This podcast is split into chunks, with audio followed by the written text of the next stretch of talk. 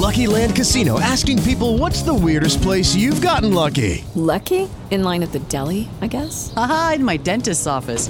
More than once, actually. Do I have to say? Yes, you do. In the car before my kids' PTA meeting. Really? Yes. Excuse me, what's the weirdest place you've gotten lucky? I never win and tell. Well, there you have it. You can get lucky anywhere playing at LuckyLandSlots.com. Play for free right now. Are you feeling lucky? No purchase necessary. Void where prohibited by law. 18 plus. Terms and conditions apply. See website for details.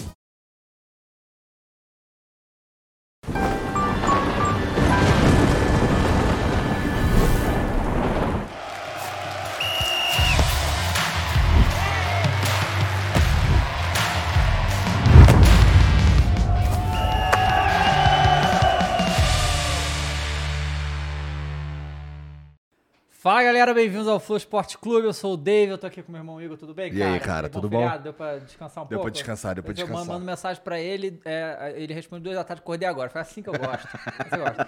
E hoje, galera, nós temos a honra de receber aqui Eduardo Bandeira de Mello, ex-presidente do Flamengo. É, bom, Reverência, reverência, que aqui, reverência. O povo, o povo fala aqui que é- o nome do nosso programa é Flow Esporte Clube, né? Mas o povo fala que é o Flow Mengo Esporte Clube, entendeu? Porque a gente tem um cronômetro. qual- em qual minuto eles vão começar a falar do Flamengo? Porque a gente é torcedor, né, irmão? Então, Eu tô em casa. é, exatamente. Aí, ó, a bola do, do Mengão assinada pelo Zico tá aí. É. E hoje vai ser bem, bem interessante aqui. Zico que foi um apoiador da tua candidatura lá também em 2012, não é? É verdade. O Zico, o grande ídolo da história do Flamengo, né? Para mim, o personagem mais ilustre da história do Flamengo, independente de ser jogador, treinador, diretor, o que. né? O Zico mudou a história do Flamengo.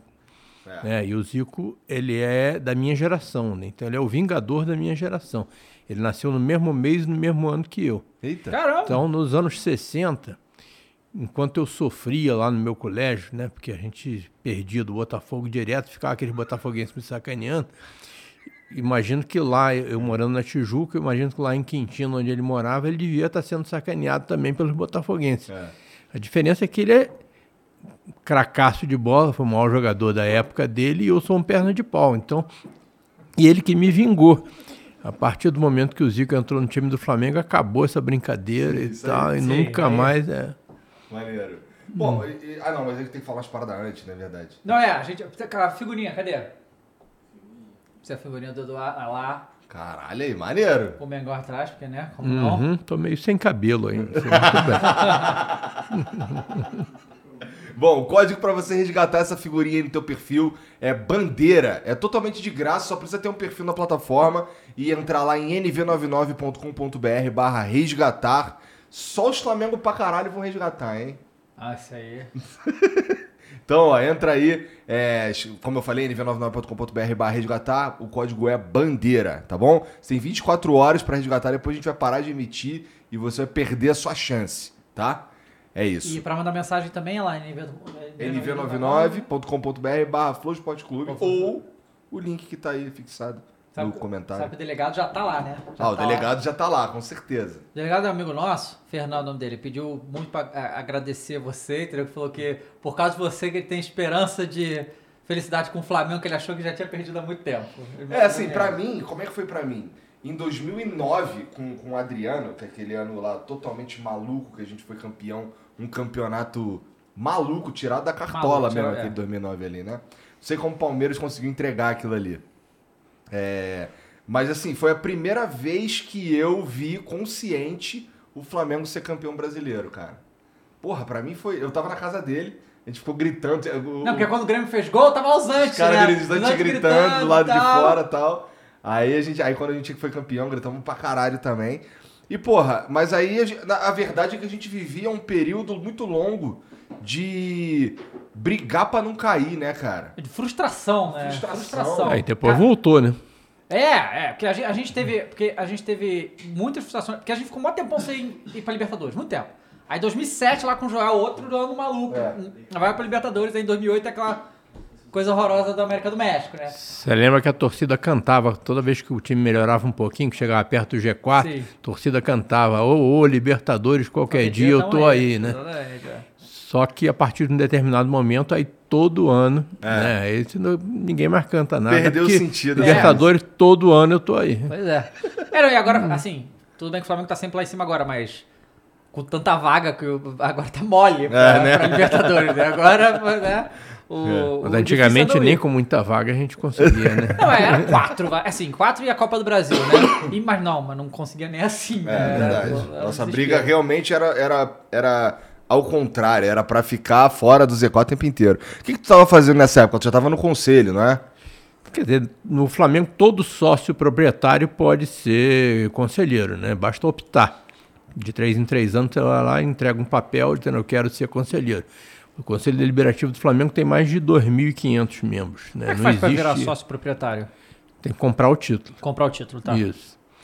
Então eu comprei o meu título de sócio proprietário logo que eu entrei para o BNDES, comecei a ganhar dinheiro e tal, há mais de 40 anos atrás. E aí eu passei a optar por fazer parte do conselho. Mas isso não quer dizer nada. Né? Tinha um picareta lá do, do Flamengo há um tempo atrás que ele para, vamos dizer, vender favores e eh, entrar em determinadas, determinados círculos, esferas e tal e coisa, ele mandou fazer um cartão parecido com o cartão do presidente, escrito fulano de tal, não vou dizer o nome, mas é, membro do Conselho Deliberativo do Flamengo. Era ele e quase que uma parte da torcida do Flamengo.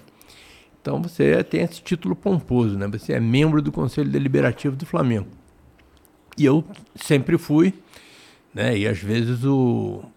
Por exemplo, que eu estava lá no BNDES, o Flamengo começava a perder, as pessoas me encontravam no elevador, essa coisa de ser um rubro-negro notório, assim, que sofre mais do que os outros. né?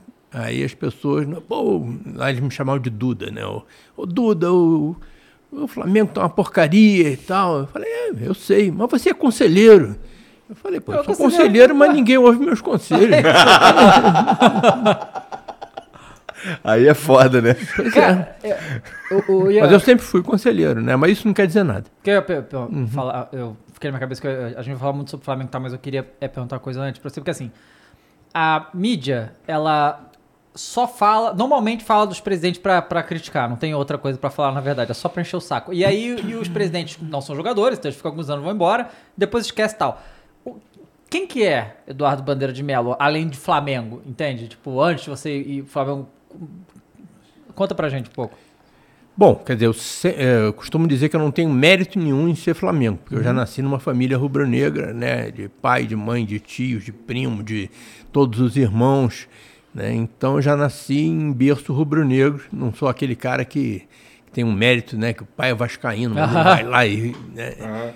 Então eu sempre fui Flamengo, sempre acompanhei o Flamengo, morava perto do Maracanã, eu ia aos jogos todos, então a minha vida de rubro-negro começou muito cedo, né? E eu ia não só aos jogos do Maracanã, como ia ver os jogos da base no, Porra. no, no, no- no subúrbio do Rio. Então, eu ia até trazer o. Esqueci de trazer o livro para vocês, um livro de crônicas que saiu agora, que eu escrevo uma crônica contando um dia que eu fui à, à Rua Bariri ver um jogo de juvenis, 1968.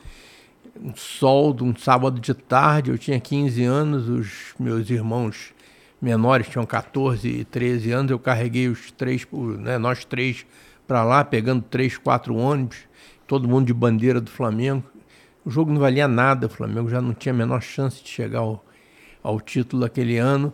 E aí nós chegamos lá, procuramos a torcida do Flamengo, não tinha ninguém, só nós. E aí o time entrou em campo, quando olhou, assim, procurou a torcida para fazer a saudação, só tínhamos nós três. Né? Aí eles foram lá e saudaram a gente. Aquilo para mim, gente, foi uma coisa fantástica, uma coisa inesquecível. Tanto que eu escrevi a crônica sobre isso. Né? E o jogo foi uma porcaria, foi 0 a 0 né? Mas só de, Ser tá saudado pelo é, time. É como sendo o chefe da torcida do Flamengo, né? É uma coisa que. né, E um era o chefe só porque era o mais velho mesmo, né? eu era o mais velho, é. Então eu, eu que sabia pegar os ônibus e tal. Então, Entendi. Você tentou, você, quis, já pensou em ser jogador? Tentou... Não, eu sempre fui muito ruim de bola. É. Uhum. Sempre fui perna de pau. Eu jogava. É, meu irmão, por exemplo, tem um irmão que joga muito bem, um primo que jogava muito bem também. né, ali na usina, eu jogava bola com. Vocês devem lembrar, pelo menos, de o nome, do Carlos Alberto Pintinho, né, que jogou no Fluminense, na seleção brasileira. Ele morava ali no, no Morro do Borel, eu morava ali no pé do Morro do Borel e a gente Perto jogava Tijuca. junto. Ia, ia ali no Tijuca ali jogar uma bola? No O Tijuca era mais, era, era mais embaixo, né? Na É, usina, né? Você É, conhece usi- Tijuca? ali? conheço mais ou Lá na menos. usina, é mais perto do Montanha do que do Tá, Tijuca. tá, tá, tá. Né? Mas a gente joga, tinha, uma, tinha uma quadra de futebol, de jogava quatro A usina ia quatro. pegar a Conde do- de Bonfim e ir embora. né? Isso, eu, eu morava na Conde de Bonfim lá em cima. Tá. E aí da- e minha casa dava fundos para São Miguel, que é a rua né, da- do pé do morro. E, e a gente jogava na- na na- no terreno da minha casa mesmo, tinha uma quadrinha que a gente jogava quatro contra quatro. Né, três na linha, um no gol. E os meninos do morro iam lá jogar com a gente Entendi. né? E aí nós ficamos amigos desses todos. Aí o, o Pintinho, né, depois foi jogar na Espanha, se radicou por lá, casou, tem filho lá. De vez em quando ele vem ao, ao Brasil e aí a gente junta aquela turma para tomar um chopp. O irmão dele era muito bom de bola, quase tão bom quanto ele, mas não eh, quis desenvolver, não sei e tal. Entendi. É, não, minha avó, minha avó e meu pai moraram ali na usina também, num apartamento na Conde de Bonfim também. É, mas há muitos anos atrás. Então, a última vez que eu fui na. Última vez que eu fui lá na usina, eu era molequinho. Nossa, faz muito tempo isso daí. Tu tá falando, tá me relembrando várias paradas aqui. Porque assim, você falou Só que como morou. você é muito mais jovem, quando você era molequinho, provavelmente já não morava mais lá. Provavelmente. Eu já- já- provavelmente. Eu já tinha casado e saído de lá e depois fui morar na Barra, onde eu tô até hoje. Mas meu pai, meu pai é mais velho que você. Meu pai tem 82, alguma coisa assim. Não, então ele é mais velho que É. eu, sim. É. E Você foi uma administração, né? É, me formei em administração. Você foi pros negócios pensando no que, assim? Na época. Porque, assim, na, na minha geração, eu sou formado em administração também. Na minha geração, eh, sei lá, 15 anos atrás, quando a galera tava começando a fazer, a administração era a, o curso da moda. Tá Era o curso da moda. Curso da moda e tal. Na sua época, talvez não Na fosse, minha né? época nem era tanto, né? Na minha época eu, eu estudei no colégio de aplicação da, da UERJ, na época era o EG ainda, porque era o estado da Guanabara, né? E da minha turma ali do, do aplicação, a grande maioria foi estudar engenharia, que era, o, o- era a carreira da moda, né? Na época. Mas eh, eu, apesar de gostar muito de matemática, né? Eu não gostava de física, química, essas coisas. Eu, eu gostava muito, sempre gostei muito de história, geografia. Então eu falei, eu tenho que fazer economia ou administração, ou, ou as duas, né? E aí acabei eh, fazendo concurso, vestibular na época. O vestibular era, era o único, só, era um, um vestibular só para economia e administração da UFRJ. Aí eu entrei e só fui escolher se eu ia fazer economia ou administração já no terceiro período. E aí optei por administração, depois fiz, cursei o mestrado lá da COPEAD, que também é da UFRJ. Não cheguei nem a defender tese, porque aí imediatamente eu fiz um concurso para o BNDES. Enquanto estava na faculdade já trabalhava, estudava à noite, trabalhava de dia e tal. Mas depois que eu, que eu acabei os créditos do mestrado, pintou um concurso para o BNDES, aí eu fiz, passei logo na primeira turma e fiquei lá 36 anos. Caralho. Pô, mas por que tu foi pra UFRJ, que é longe pra caralho? Do lado da tua casa tinha o UERJ, pô. Ali não tinha o curso? Tinha, mas o. o Da FRJ era a mais legal. FRJ era na, na praia do. ali na Praia Ah, Vermelha. tá, na Praia Vermelha. Tá, não é tão longe, né? É, não era tão longe e era tido como a melhor faculdade de economia e administração da época. Né? Entendi, entendi. Tá, aí vamos avançar um pouquinho no tempo aqui. 2012 tu ganha o... tu ganha a eleição. Era, tinha a Patrícia e tinha um outro cara que eu não vou lembrar. Valinho, né? Jorge Valinho? Rodrigues. É. Não, E... tinha, o Valinho não tava nessa, não? Não, o Valim era o candidato original, Valim e Landim era a dupla de candidatos Aham. originais. Né? Eu não, Ah, tá. não fazia parte da chapa, eu simplesmente era um apoiador do, do grupo. O que que resolveu você? Você era conselho, conselheiro, resolveu, não, agora eu vou tentar ser presidente. Não, porque eu conhecia algumas pessoas, né, do, do- daquela chapa, né? Já na, na, eleição anterior houve um movimento que ia lançar o João Henrique Areias para a presidência. Eu estava apoiando, mas estava apoiando simplesmente, como no, em 2012 eu ia apoiar a chapa azul. Conhecia algumas pessoas, mas talvez viesse a até a, a trabalhar no clube, em alguma vice-presidência, isso ninguém sabe. né? Mas eh, não era, eu não, tá, não era candidato a nada. E aí os dois candidatos a presidente e a vice, né, que era o Valim Vasconcelos e o Landim, atual presidente do Flamengo, eles foram impugnados pelo Conselho de Administração do clube porque eles não tinham, segundo a interpretação do Conselho, cinco anos de vida associativa ininterrupta. E você precisa ter isso para. É uma das condições para você se candidatar. Então o conselho chegou à conclusão que eles não tinham esses cinco anos e aí eles tiveram que procurar alguém dentre os apoiadores que tivesse os cinco anos. E aí um colega lá do BNDES, que vocês devem, como rubro-negro, já devem ter ouvido falar, o Rafael Strauss, né? O Rafael, é, meu colega do BNDES, falou, ó, eu, eu conheço um aqui que tem muito mais do que cinco anos. Né? É Flamengo doente, vai a todos os jogos, comprou título para todos os filhos e tal. É, e aí quem é? Ah, o, é o Bandeira, é o Duda, é o... Ah, então, vamos lá. é, Perguntaram, você, topa ficar como plano B? Se houver mesmo a impugnação, você assume. Nem topo. Nem imaginava que fosse acontecer, mas aconteceu. Esse, esse, esse, o Landim, ele tinha uma, ele já tinha uma, uma base muito forte né, na época dessa eleição, porque é, tu, tu, pelo menos que eu me lembre, em 2012 eu tava, tava dando aula lá em Bota, tava, tava dando aula lá em Botafogo. É, em 2012 eu lembro que o nome Bandeira saiu do nada. Eu não conhecia você, sabe? É, mas aí você foi eleito. Eu fiquei, caralho, foi eleito um cara que eu nunca tinha ouvido falar, que doideira. É, porque a política do Flamengo era sempre os mesmos nomes a vida inteira, a gente só escutava a mesma coisa sempre. Era Kleber Leite, era Márcio Braga, era aquela coisa né, de 30 anos. e, é, é, essa coisa, então, quando vê um nome que a gente não conhece, fala, né? E assim, você contando pra gente que agora. Então não foi nada planejado, né? Não, foi absolutamente nada planejado. A minha vida virou de cabeça para baixo, assim, de uma hora para outra. Mas aí o, o, é, os apoiadores, provavelmente a Chapa Azul já ia ser eleita e, e elegeram o Bandeira porque era o Bandeira que estava na Chapa Azul. Sim, seria. A Chapa Azul já, é- já era a favorita. Né? E aí, quando eu assumi, né, eu herdei né, aquele movimento que já vinha sendo feito. É, e, e aí acabei sendo eleito. Né? Na vice-presidência entrou o Dr. Walter D'Agostino, né, desembargador, que era do grupo ligado ao, ao Márcio Braga. E aí nós dois fomos eleitos e os outros ficaram ocupando as vice-presidências. Esses outros, esses outros, o Landim, por exemplo, eu imagino que ele teve bastante influência na tua gestão, porque afinal era para ser a cadeira dele, né? Na realidade, o presidente seria o Valinho. O Landim Tá, é o seria Valinho, vice-presidente. É porque acho que naquela época ele não tinha. Os compromissos profissionais dele Uhum. não, não permitiriam que ele assumisse a presidência, que requeria mais Mas o que tempo de estavam- dedicação e tal. E... O que eles estavam propondo era parecido com o que tu acabou fazendo?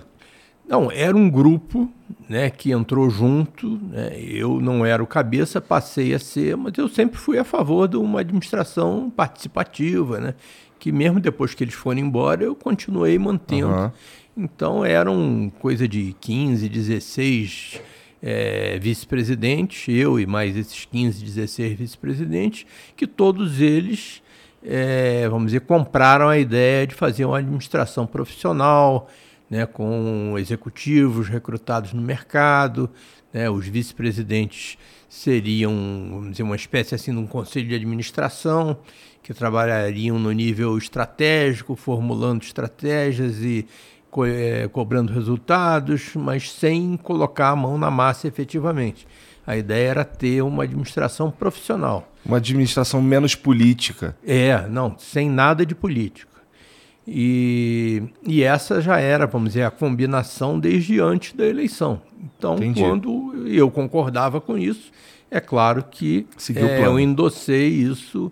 Né? Agora, isso daí era como a coisa funcionava. Né? O que, que você vai fazer lá depois é que aí foi decidido. Né? Então, é, tinham esses 15, 16 vice-presidentes. Depois, em 2015, houve aquela cisão que vocês sabem, aí quatro, cinco saíram, os outros continuaram, mas dentro da mesma filosofia de administração participativa, é, em que você aproveitava o melhor de cada um e mantendo sempre né, aquela coisa da, do executivo profissional, administração profissional. Né? Não tinha diretor amador, né? não tinha toma lá da cá, não tinha empreguismo, ninguém empregou parente, ninguém empregou amigo.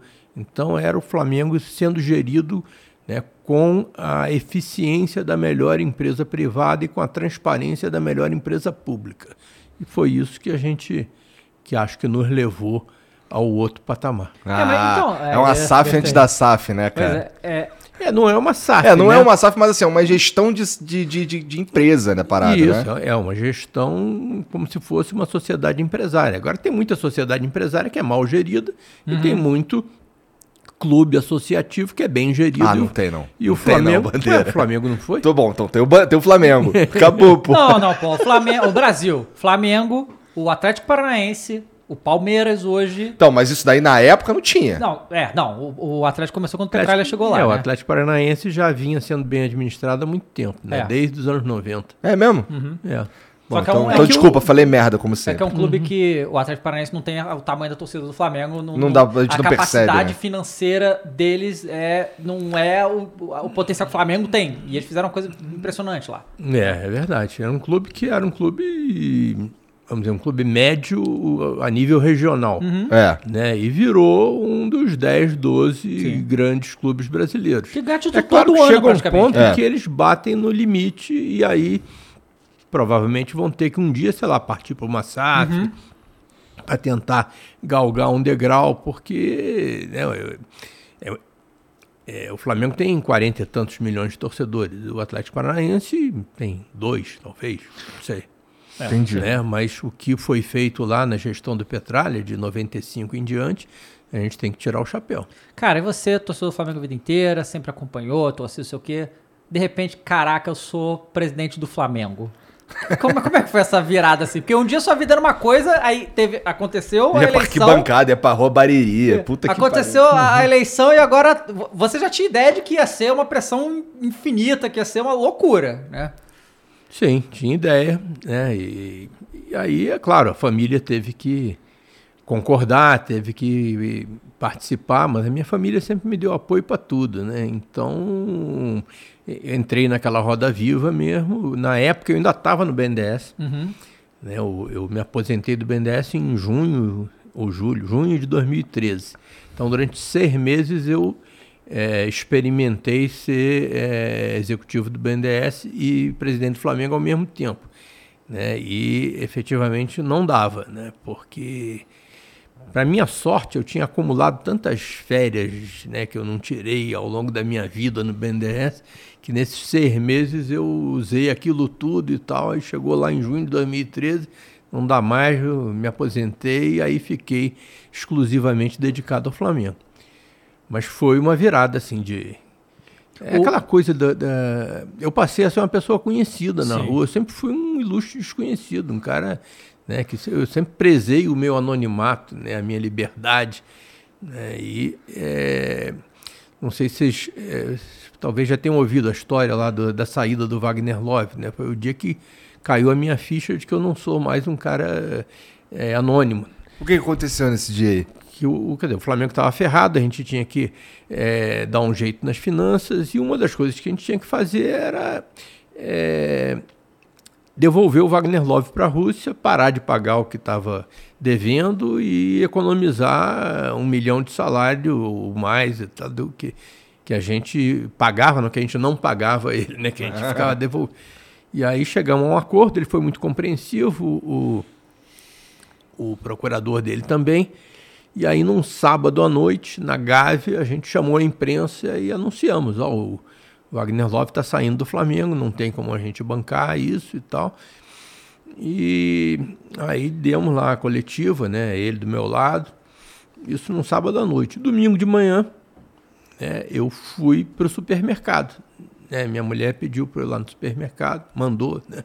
Eu fui, estava lá empurrando o carrinho, achando que eu era um ilustre desconhecido, aí me aparece um torcedor, três metros de altura, assim, por dois de largura, apontou para mim, presidente, mandou o Wagner Love embora. Aí eu tinha- devia ter o quê? Três semanas de Flamengo no máximo, de presidente. Aí eu pensei que eu não vou completar um mês, vou morrer aqui hoje. né? Não vou completar um mês de presidente, vou ser o presidente mais breve da história do clube. É, Aí ele continuou, fez muito bem. A gente não tinha como pagar aquilo, né? Porque eu já tinha feito aquele discurso de posse Aham. e tal, muita gente, tá... mas eu não. Nesse dia eu descobri duas coisas. Primeiro que eu não era um cara anônimo mais, Né? E a segunda é que a torcida estava apoiando a nossa, eh, nosso esforço pela, pelo resgate da credibilidade do clube, pelo resgate da dignidade, aquela coisa de dar exemplo, os 40 milhões de torcedores. Né? Esse foi o primeiro torcedor que me ensinou as duas coisas. Né? Primeiro que eu não. eu Não dava mais pra ficar achar só que- andando no mercado, é, não né? posso achar que eu sou anônimo, né? Se bem que eu sempre andei sem segurança, não teve problema nenhum.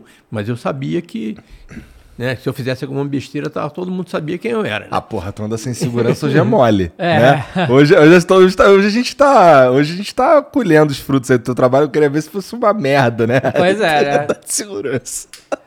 Mas, porra, é. E, cara, como é que. O que que tu encontrou lá? É, quando, tu, quando tu sentou, beleza, agora eu sou presidente do as contas, Flamengo, né? bora ver os bagulhos. Porque assim, é, a gente conversou com o Ronaldo recentemente, e depois que ele veio aqui, acho que dois ou três dias depois, alguma coisa, ele efetivamente, Efetivamente comprou comprou. o Cruzeiro. E aí a gente. é, é, a gente foi na casa dele, o cara trocamos uma ideia sobre isso, não sei o quê. Depois eu fui lá no escritório dele lá, levar um presente, não sei o quê. E a gente tava conversando sobre. É, ia aparecendo uma porrada de coisa que, que eram feitas muito. é, de forma muito não profissional. Então, assim, conta anotada num papelzinho e guardado na gaveta, caralho, não sei o quê. O Flamengo tava numa situação parecida. É, não tinha conta no, anotada no papelzinho, mas o, as contas do Flamengo eram absolutamente inconfiáveis. Se pegasse o balanço do Flamengo de 2012, né, tinha lá um relatório da auditoria, né, não era uma Big Four como é hoje e tal, mas a primeira coisa, a primeira ressalva ali do relatório da auditoria dizia mais ou menos o seguinte, dizia, a gente não precisa acreditar em nada, porque esses números aí é tudo fantasia, isso aí não tem a menor credibilidade. Então você não sabia o que, que aonde você estava entrando. Você sabia que o Flamengo devia muito dinheiro, você sabia que o Flamengo devia três, quatro meses de salário, sabia que tinha conta penhorada, sabia que não tinha certidão negativa, mas não sabia né, quanto, né, é, é, né, não sabia quantificar quanto era isso daí. E aí o que a primeira coisa que a gente fez foi, ainda antes de assumir, já combinamos com a Ernest Young, né, a EY, que hoje é a, a, a auditora né, que, que analisa as contas do Flamengo, é uma das Big Four, e contratamos a, a, a EY apenas e tão somente para fazer uma auditoria do passivo do clube. Então eles iriam escarafunchar tudo ali e iam dizer, ó, o Flamengo deve tanto. Né? E eles fizeram isso e chegaram à conclusão de que o Flamengo devia 750 milhões de reais. Se tu for ver hoje em dia, os clubes da Série A inteira estão com dívida maior do que isso, né? É Sim. uma loucura, né? É, mas na época o balanço dizia que a gente devia 300. Ah, 400, nossa, não sei. tá muito abaixo. É, pois é. Aí a Ernest Young falou, vocês devem 750 milhões. E na prática era um pouco mais do que isso, porque à medida que vai passando o tempo, Os juros? vão, ap- não, vão- aparecendo os tais esqueletos no armário. Né? Parece uma dívida que né, ninguém sabia, né? alguém... Aí, contando com os esqueletos, vamos supor que a dívida do Flamengo fosse 800 milhões de reais na época. Era dinheiro pra cacete. O Flamengo faturava 200 e poucos milhões Por ano? Então era quatro vezes o nosso faturamento. Além disso, né, tinha tudo isso que eu falei antes. Né? Você estava atrasado nas prestações da antiga time mania, né? e aí por conta disso estava com eh, receita penhorada, você não podia faturar nada que vinha lá o, a penhora e, e levava. Você tinha três, quatro meses de salário dos atletas, dos funcionários. né? Você tinha eh, um, você estava de, debaixo do no fundo do poço em relação à credibilidade, né? porque ninguém queria negociar com o Flamengo, porque tudo que o Flamengo se comprometia, ele não cumpria. né? Então você tinha vários passivos do tipo, vários jogadores, tipo Ronaldinho, Petkovic, Romário, né? jogadores que já tinham saído do Flamengo. O, a- a- o, o Pet que veio pro Flamengo, pro Flamengo pagar dívida pra ele, foi campeão, saiu e ainda tava devendo ainda pra ele. estava devendo para ele. E Fora treinadores, Joel Santana. né? Então você tinha esse, esse- essa situação. Né? E quando a gente chegou lá, que a gente foi tentar tomar pé do tamanho da encrenca, viu que ela era muito maior. né? Aí isso até foi um dos motivos de eu ter, no dia do, da minha posse, ter eh, mudado o discurso de posse para torná-lo ainda mais dramático. Porque naquela tarde do, do, da minha posse, posse formal, né? Porque foi isso, foi 27 de dezembro de 2012, a gente só tomou posse mesmo, só entramos dentro do clube no dia 3 de janeiro. Mas no dia dessa posse formal, eu tive uma reunião no, na Procuradoria Geral da Fazenda Nacional, ali naquele prédio da, que, que era o antigo Ministério da Fazenda, ali Uhum. na Antônio Carlos e tal, para a gente Não tomar... é mais lá? Hã? Não é mais lá no Antônio Carlos a Receita? Não, a Procuradoria da tá, Fazenda tá. Nacional é. Tá. O, não é mais o Ministério que foi para Brasília, né? Mas todo mundo lá no Rio olha para aquele prédio e diz, Uhum. Sim. ah, é o Ministério da Fazenda. Hum. Então a gente teve lá né, nesse prédio e aí tivemos uma reunião lá com os procuradores. Eles foram extremamente gentis, mas mostraram para a gente ali o, o preto no branco, em português claro, como que a gente estava ferrado. A dívida com o governo, isso. Dívida com o governo federal. Então, o- a tal da Time Mania. Time Sim. Mania era uma espécie de um Profut, assinado lá em 2007, né, que o parcelava a dívida tributária do clube em muito tempo, só que você tinha que pagar as É, uma hora você parcelas. paga, tem que pagar, Pois né? é. Não, pra todo sempre. mês você tem que pagar. É.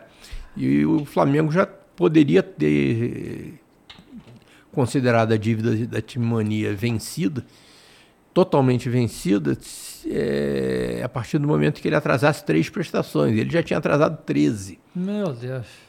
por alguma razão, assim, de, sei lá, do sistema lá, o, o Flamengo ainda não estava com a dívida totalmente vencida, mas devia né, aquelas parcelas que não tinham sido pagas, que na época era negócio de 60 milhões de reais e tal. Já era dinheiro para cacete. Muito mais do que a gente tinha. E aí, o, o que, que acontecia? No final de ainda de 2012, a gente entrou no entendimento com a Adidas para assinar esse contrato da Adidas, que foi renovado agora e tal. Mas... E estava previsto que a Adidas pagasse uma luva para o Flamengo. E nós, inocentemente ainda, antes de encontrar o, o, a situação do jeito que a situação era, efetivamente, ainda tínhamos uma ilusão poderíamos pegar uma parte daquele dinheiro e investir num, num atleta, num, vamos reforçar o time de, de futebol.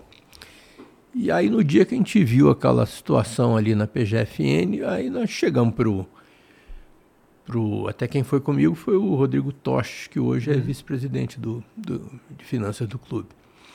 É, nós chegamos lá para o procurador-geral e falamos, ó, pode ficar tranquilo que semana que vem vai entrar um dinheiro no, no Flamengo. Não é nem sombra do que a gente deve aqui, mas aquele, o dinheiro vai, vem todo para cá. Não vamos comprar jogador nenhum, não vamos fazer nada, vamos pegar esse dinheiro todo e entregar para vocês aqui. Só para vocês saberem que vocês estão lidando com outro tipo de gente agora. É, e a partir daí a gente começou aquela negociação com a PGFN, né, eles sabendo que nós estávamos bem intencionados e assinamos um acordo é, extremamente rigoroso, dramático, aquele acordo que você sabia que eh, quando você pagava a prestação daquele mês, você comemorava, então, pagamos. Agora, no mês que vem não vamos conseguir, não. E aí conseguia, aí comemorava de novo, né? E aí foi assim, né? a- a- através desses acordos dramáticos, a gente conseguiu emitir a certidão negativa de débitos, né? Porque a gente não estava mais com dívida vencida. E aí, com a certidão negativa, a gente se habilitou a receber patrocínio de empresa estatal. E aí conseguimos o patrocínio da Caixa Econômica, conseguimos eh, eh, ter acesso aos recursos da Lei de Incentivo ao Esporte. Nessa altura, a gente já tinha trazido o Marcelo Vido né, para ser diretor de executivo de esportes olímpicos do Flamengo, que até hoje eu não sei como é que ele aceitou, porque ele saiu do Minas Tênis Clube. Marcelo Vido, vocês sabem, né? Quem é, né? O Marcelo Vido é, é, é tricampeão do mundo de basquete, uma vez como atleta e duas vezes como, como diretor, e ele era um, um, executivo de altíssimo nível, estava muito tempo lá no Minas, e a gente conseguiu trazer ele para o Flamengo pelo mesmo salário que ele ganhava no Minas, só pelo desafio. Então, quando eu ouço agora falar, vocês devem ouvir também, que ele está em dificuldades lá no Flamengo por conta de é, pressões aí, dos diri- é, de dirigentes amadores e tal. eu fico pensando como é que se o Flamengo um dia vai fazer a besteira de jogar fora né, um executivo daqueles que tem é, nível, né, que tem estofo, estatu, de estatura, ele tem ouro, muito, porque ele tem dois metros de altura, né? Ele tem estatura física e moral para ser ministro do esporte, para ser secretário do esporte de qualquer unidade da federação, para ser presidente de qualquer confederação. Então eu fico muito preocupado quando eu vejo que o Flamengo pode né, perder uma, um recurso É. humano dessa. Uma, eu, eu, na verdade, Estirpe. o que eu quero te perguntar aqui é assim. Teve a sua gestão, aí depois teve a gestão do Landim, agora, né? Tá tendo aí e tal. O que impede, o que vocês fizeram lá e se manteve, que impede um presidente entrar e arrebentar com o Flamengo financeiramente? Existem, vocês mexeram no estatuto, vocês mexeram em coisas pra tirar esse poder, porque a gente já falou com várias pessoas de clube e a grande maioria sempre fala a mesma coisa, cara, a gente tenta fazer as coisas, mas a politicagem acaba com a gente, os caras não conseguem. Sabe? Até o Ronaldo agora com a SAF tá tendo problema com os, o- não era pra ele ter problema político mais, mas ainda tem, né? Então, o que que você é, é, pra me tranquilizar, já não pode entrar um, um presidente que a gente não curta, mas ele não vai falir o Flamengo, sabe? Não, eu vou- eu vou tentar te tranquilizar, mas nunca 100%. Ah, claro, né? Porque- Brasil, né, e tal. Pois é, o, o que que acontece? Né? Na época que a gente começou a discutir o, o que veio a ser o Profut né, no Congresso Nacional, né, o que, que era o Profut? Né? Na época a gente chamava o Profut de Lei de Responsabilidade Fiscal do Esporte, enquanto tava, ainda está sendo discutido no Congresso. Então é um refinanciamento né, do débito tributário do clube, só que não é simplesmente um refis, né? Vamos parcelar essa dívida aqui em 20 anos para o clube merecer aquele parcelamento, ele tem que teria que eh, se comprometer com uma série de contrapartidas. Então, se ele, por exemplo, voltar a praticar a apropriação indébita, que é essa coisa né, que o Flamengo sempre fez de- e outros clubes sempre fizeram também, né, de recolher o imposto de renda do seu salário e não repassar para a Receita, recolher a contribuição previdenciária e não repassar né, para a Previdência, é, isso é apropriação indébita, isso é roubo, isso é crime, né, mas é comum no, no esporte brasileiro. Então, a partir do. começou a se discutir as contrapartidas do Profut, em que eh, quem praticasse apropriação indébita estaria eh, incorrendo em gestão temerária e poderia estar sujeito a um processo de impeachment e, no caso do Profut, estaria excluído do, do Profut. Ou seja, aquele parcelamento que você conseguiu de 20 anos venceu todo porque você não cumpriu a sua contrapartida. E tinha outras contrapartidas, tipo, você não pode deixar dívida para o seu sucessor maior do que você recebeu, né? Eu- a despesa de pessoal não pode ser acima isso de foi determinado. mudado no estatuto, essas coisas. Pois é, então, enquanto o Flamengo estava discutindo o, o Profut, para mostrar que o Flamengo estava falando sério, né, que nós, isso aqui não é da boca para fora, então nós vamos fazer no nosso estatuto primeiro. Então, antes que o Profut fosse aprovado, a gente aprovou no Estatuto do Flamengo aquilo que a gente chamou de Lei da Responsabilidade Fiscal Rubro-Negra. Até hoje é conhecido por isso. Né? Então, tem todas essas contrapartidas passaram a estar, eh, vamos dizer, inscritas no Estatuto do Flamengo. Não foi uma tarefa fácil, porque lá- mesmo lá no Flamengo Porque tinha gente contra, isso, né? tinha gente que boicotou, né? Aí tem uma história assim fantástica lá do, do, do Operação Cavalo de Troia, em que a gente conseguiu colocar mais gente no Conselho Deliberativo, através lá de uma filigrana estatutária, uma história assim linda. E tem muito a ver com o Rafael Strauss, que eu, com quem eu falei aqui. E, mas o fato é que nós conseguimos, em 2015, antes da, da aprovação do Profut, a gente conseguiu aprovar a lei de responsabilidade fiscal rubro-negra. Essa lei, né, essa mudança estatutária, garante muita coisa. né? Garante, por exemplo, que quem, se algum dia um presidente voltar a praticar a apropriação indébita, ele eh, pode ser processado internamente por gestão temerária, ele pode sofrer um processo de impeachment e ele pode eh, pagar com os bens pessoais, por exemplo. Ah, tem, tá comprometido isso. Isso, ele pode tudo isso, mas isso tudo depende de processo interno lá Claro. dentro.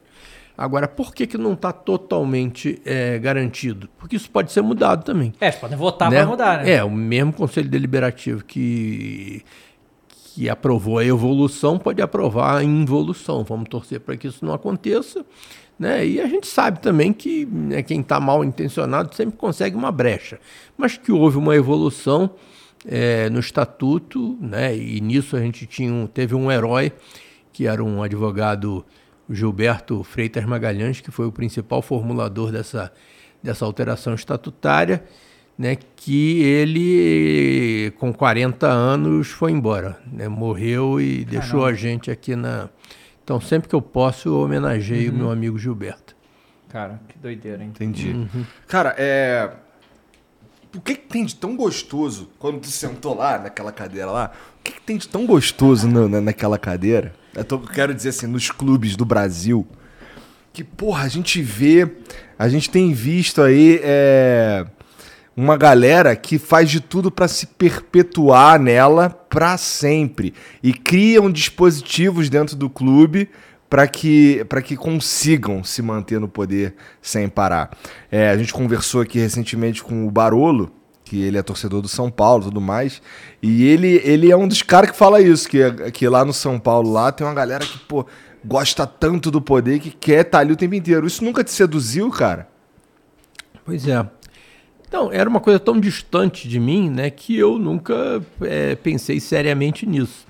E depois que eu cheguei, a única coisa que me seduziu foi a possibilidade de fazer alguma coisa pelo clube que é a minha paixão.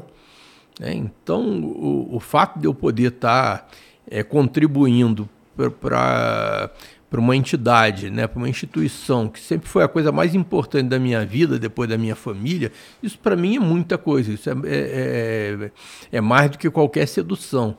Agora, o poder, né, aquela coisa de sentar na cadeira, de. Isso, sinceramente, gente, não, não, não me atrai muito. Tanto que eu fiquei seis anos lá e tomei a decisão de que não vou voltar né, Voltei sim para a arquibancada, né, de onde eu, onde eu fiquei durante boa parte da minha vida, e fiquei seis anos na, na, na presidência do Flamengo e agora voltei para a arquibancada. Tá? Não quer dizer que eu não possa ajudar se alguém precisar de mim, né, se tiver uma administração que não seja hostil à minha pessoa, né, que queira que eu ajude em alguma coisa, e claro que vai poder sempre contar pessoas né, que eu conheço lá, que são minhas amigas e tudo, que eu, eu acho que eu tenho até a obrigação de ajudar. Né, mas como presidente, né, não pretendo voltar, não.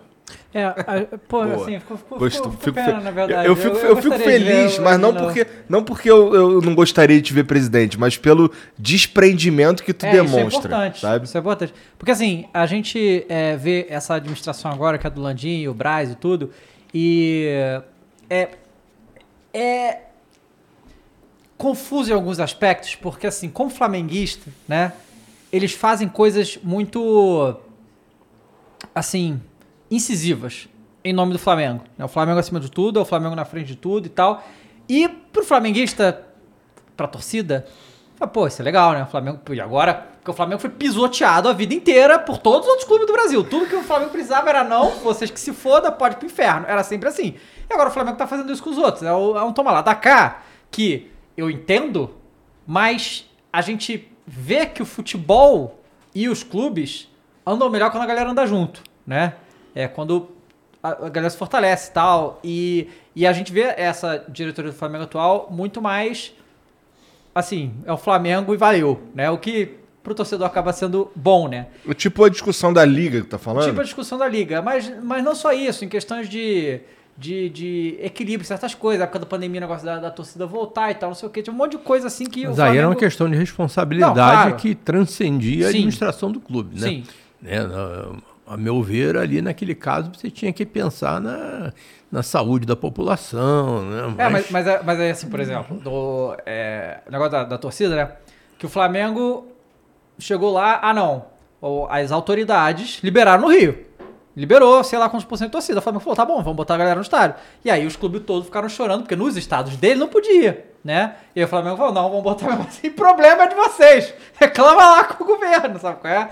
E aí, assim, um- duas semanas depois tá tudo liberado pra todo mundo, né? E assim, a pressão do Flamengo funcionou por certo aspecto. Assim, é, e essa é uma diferença da sua administração, que é, você não era combativo desse jeito, que nem essa galera é, que funciona pro bem e pro mal também, né? É, porque eu vejo muita mídia falando que o Flamengo é um clube muito antipático, tá ligado? Tipo, simpatia no gatito, né? Vamos combinar, né? E nem jogo.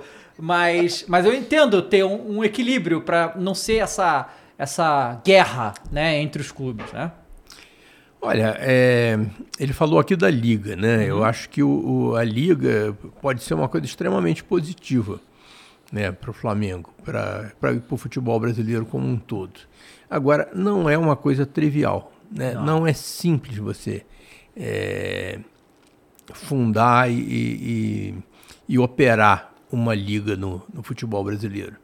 Né? Por que isso? Porque os clubes eles têm é, diferenças é, permanentes. É, um clube vai ser sempre rival do outro. Né? Por que, que o futebol brasileiro é totalmente dominado pelas federações? É, então, para você eleger um presidente da CBF, você só precisa de federação, você não precisa Não de precisa clube. clubes, exato. É, porque as federações são muito unidas. Né? E qu- qual é o interesse que tem por trás das federações? É o interesse pessoal, são aquelas famílias, aquelas pessoas que se perpetuaram lá. né? E entre a Federação Carioca, a Federação Mineira e a Federação Baiana, não existe rivalidade nenhuma. Você não joga a federação, né? Não tem um jogo de futebol da Federação do Rio contra a Federação de Minas, né? da Federação Pernambucana com a Federação Piauiense. Então eles nunca vão brigar. Agora, entre os clubes, vai ter sempre alguma coisa, porque por mais que os clubes né, se esforcem para demonstrar união, para caminharem juntos, e eles têm que fazer isso, né, vamos dizer, Flamengo e Palmeiras né, vão, vão caminhar juntos. Aí na semana que vem tem um Flamengo e Palmeiras, o juiz rouba para o Palmeiras, o É, aí dirigente começa, do Flamengo vai exato. ficar. Né, isso é, é irresistível. Né? Então, eu é acho que para você fundar uma liga, você tem que. é, você tem a tarefa dificílima de ultrapassar tudo isso. Né? Você tem que escolher dirigentes que tenham.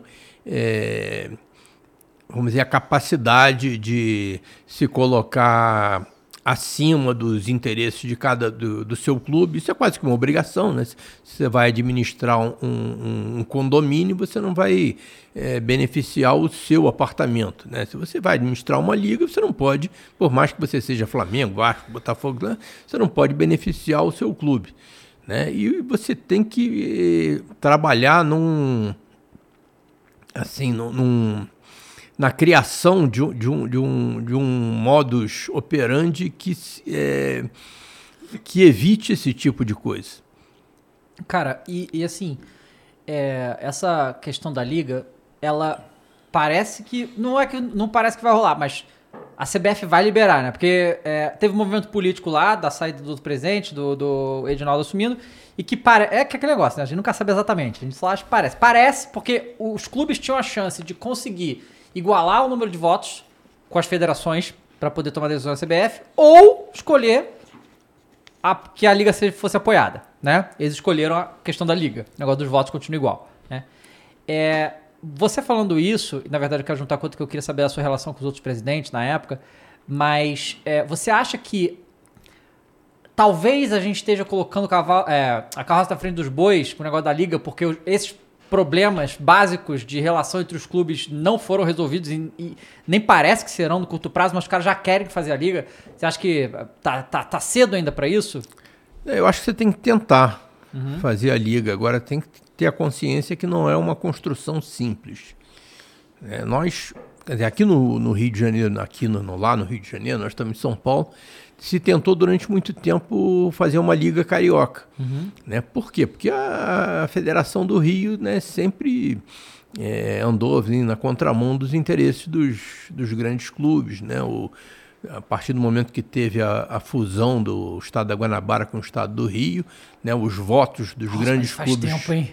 Né? Pois é. Desde isso aí, Dele, cara. é, aí foi quando entrou o Caixa d'Água, Aham. né? Que aí só saiu quando morreu, aí é, apareceu aí o, o, né, o atual presidente, né, o doutor Rubens Lopes, e está lá desde então. E os, os clubes do. eh, os grandes clubes do Rio, que os quatro grandes clubes do Rio, que se você somar a torcida dos quatro, dá 100% da torcida do, do Rio de Janeiro. No entanto, se você somar os votos dos quatro clubes, não dá 10% da Assembleia Geral da Federação. Como é que pode uma coisa dessa, cara? Não, não, não deveria poder, Aham. mas é assim. né? então, durante algum tempo, o- se pensou, não, vamos criar uma liga carioca. Os quatro grandes clubes do Rio formam uma liga, a gente organiza o campeonato aqui. Pro estadual, você diz É, o estadual e, e a federação, né, a gente vê como é que fica depois. Já tá aí dois anos sem ter prêmio do estadual que não tem dinheiro. É, a federação. mas, mas nunca se conseguiu juntar quatro clubes, apesar deles terem o mesmo interesse. Só quatro, Eles né? têm o mesmo interesse, né? Todo mundo sofre com essa coisa de, de- do voto ser.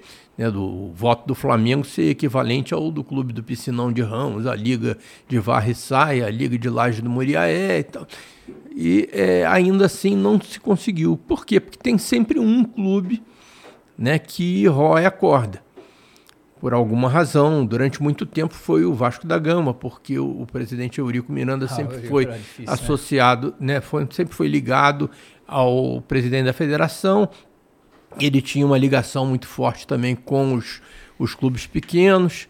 E aí, quando o presidente Eurico saiu, que assumiu o Roberto Dinamite, o Roberto, né, se- vamos dizer, simpatizou com a ideia da liga e tentou. Eu nem era presidente ainda nessa época. Tentou se fazer a liga, mas aí foi o Botafogo que pulou fora, porque o Botafogo tinha eh, dificuldades financeiras que estavam sendo supridas através de um empréstimo, eh, condições ultra favorecidas da própria federação.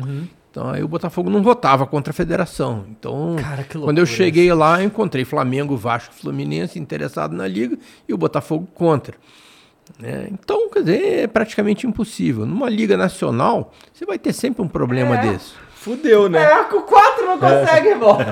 Nós tentamos fazer a primeira liga, lembra da primeira liga, né? A primeira liga foi uma foi uma tentativa, né, de se criar um produto alternativo aos campeonatos regionais dos estados que participavam da liga, né? É tipo a Copa do Nordeste, que foi um sucesso, né? Isso, pois é, foi inspirado na Copa do Nordeste. Rio, Minas Gerais, Paraná, Santa Catarina e Rio Grande do Sul. Então, os, os estados, os clubes desses estados formariam uma liga para disputar um torneio que seria paralelo ao campeonato estadual. E aí você poderia dar mais prioridade à liga do que ao campeonato estadual e tal. Aqui no Rio, só Flamengo e Fluminense aderiram, né? Porque aí o, o presidente Eurico já tinha voltado, né? E o Botafogo continuava fiel à, à federação. Mas Flamengo e Fluminense entraram na Primeira Liga, Cruzeiro, Atlético, os clubes do Paraná, Santa Catarina e Rio Grande do Sul. Né? Conseguimos fazer o primeiro campeonato, né? também a duras penas, porque houve ameaça, né? lembra disso? Né? Quem jogar um jogo da Primeira Liga eh, vai ficar de fora da Libertadores, porque a Comebol vai descredenciar e tal né, acabamos, né, vamos bancar e tal, bancamos, o Ministério do Esporte ajudou na época, aí conseguimos fazer a- a- o primeiro campeonato da Primeira Liga.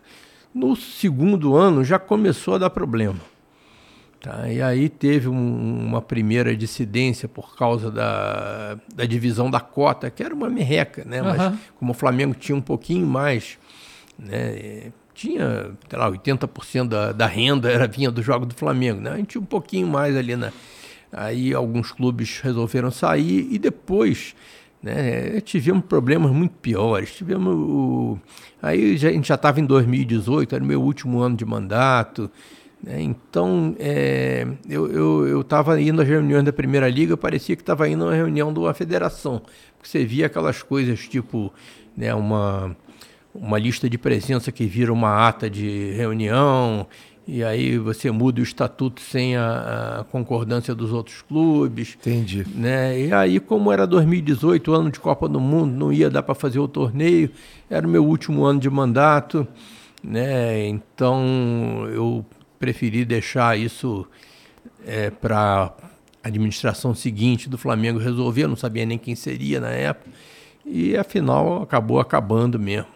Tá? É só para, mas eu contei essa história só para exemplificar como é difícil Sim. você juntar Muito mais né, difícil que clubes que têm É, interesse imaginava que comum pra caramba, só que, pô, é, são clubes que têm interesse comum. É um desafio. né? Não é impossível, não. Eu acho que se os clubes pensarem que a alternativa é muito pior, ou seja, é continuar é, é, sendo subordinados aos interesses né, de, né, que são totalmente alheios aos interesses dos clubes, eu acho que vale a pena investir em fazer uma liga e, e, e tentar passar por cima dessas dificuldades todas. Cara, no período que você foi presidente, que eu tava falando, como é que era a sua relação com outros presidentes? Você tinha, assim, as coisas que você falou da rivalidade meio doida e tal, tinha muita. Às vezes, sei lá, conversa e tal, você tinha resistência de outros clubes só porque era Flamengo? Olha, é, pouco. Tinha, tinha. Tu ia almoçar com o Eurico Mi- Miranda, cara? Rapaz, olha, o, o Eurico, né, o presidente Eurico, eu discordava de tudo com relação. Toda vez que a gente tinha uma reunião, Não, ele Começa tudo que ele é Vasco, não, né? Ele é tudo que o futebol é, não precisa mais, o Eurico, né? Não, pois é, mas é, deixa eu contar a história até o fim. Então, a gente ia para uma reunião discutir alguma coisa, seja coisa do Profut, né, seja o que fosse, o, o calendário. Né, a, a- a minha opinião era sempre oposta da do, do presidente Eurico. Agora, no plano pessoal, nós nunca tivemos problema. Nós sempre tivemos assim, um relacionamento cordial, amistoso. Né? Eu entendia lá o, o lado dele, ele entendia o meu, né? nunca concordando né? Mas é, era um relacionamento amistoso, né? Eu não, ele sempre colocou aquela coisa, né? De que para o Vasco mais importante do que ser campeão é ganhar do Flamengo, né?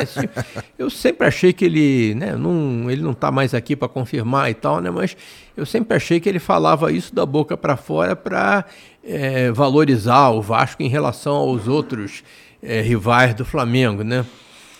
e para se colocar assim como um grande rival do Flamengo.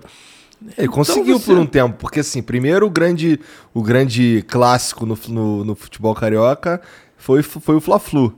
Mas durante toda a minha adolescência, o nosso, o que a gente olhava mais com mais raiva era pro Vasco. Já na minha época era o Botafogo, né? É. Porque o Botafogo ganhava da gente, né? Anos 60, o Botafogo montou dois timaços. Né? Montou aquele primeiro timaço do início dos anos 60 que tinha simplesmente né, Garrincha, Didi, Quarentinha, Amarildo, Zagallo, Newton Santos.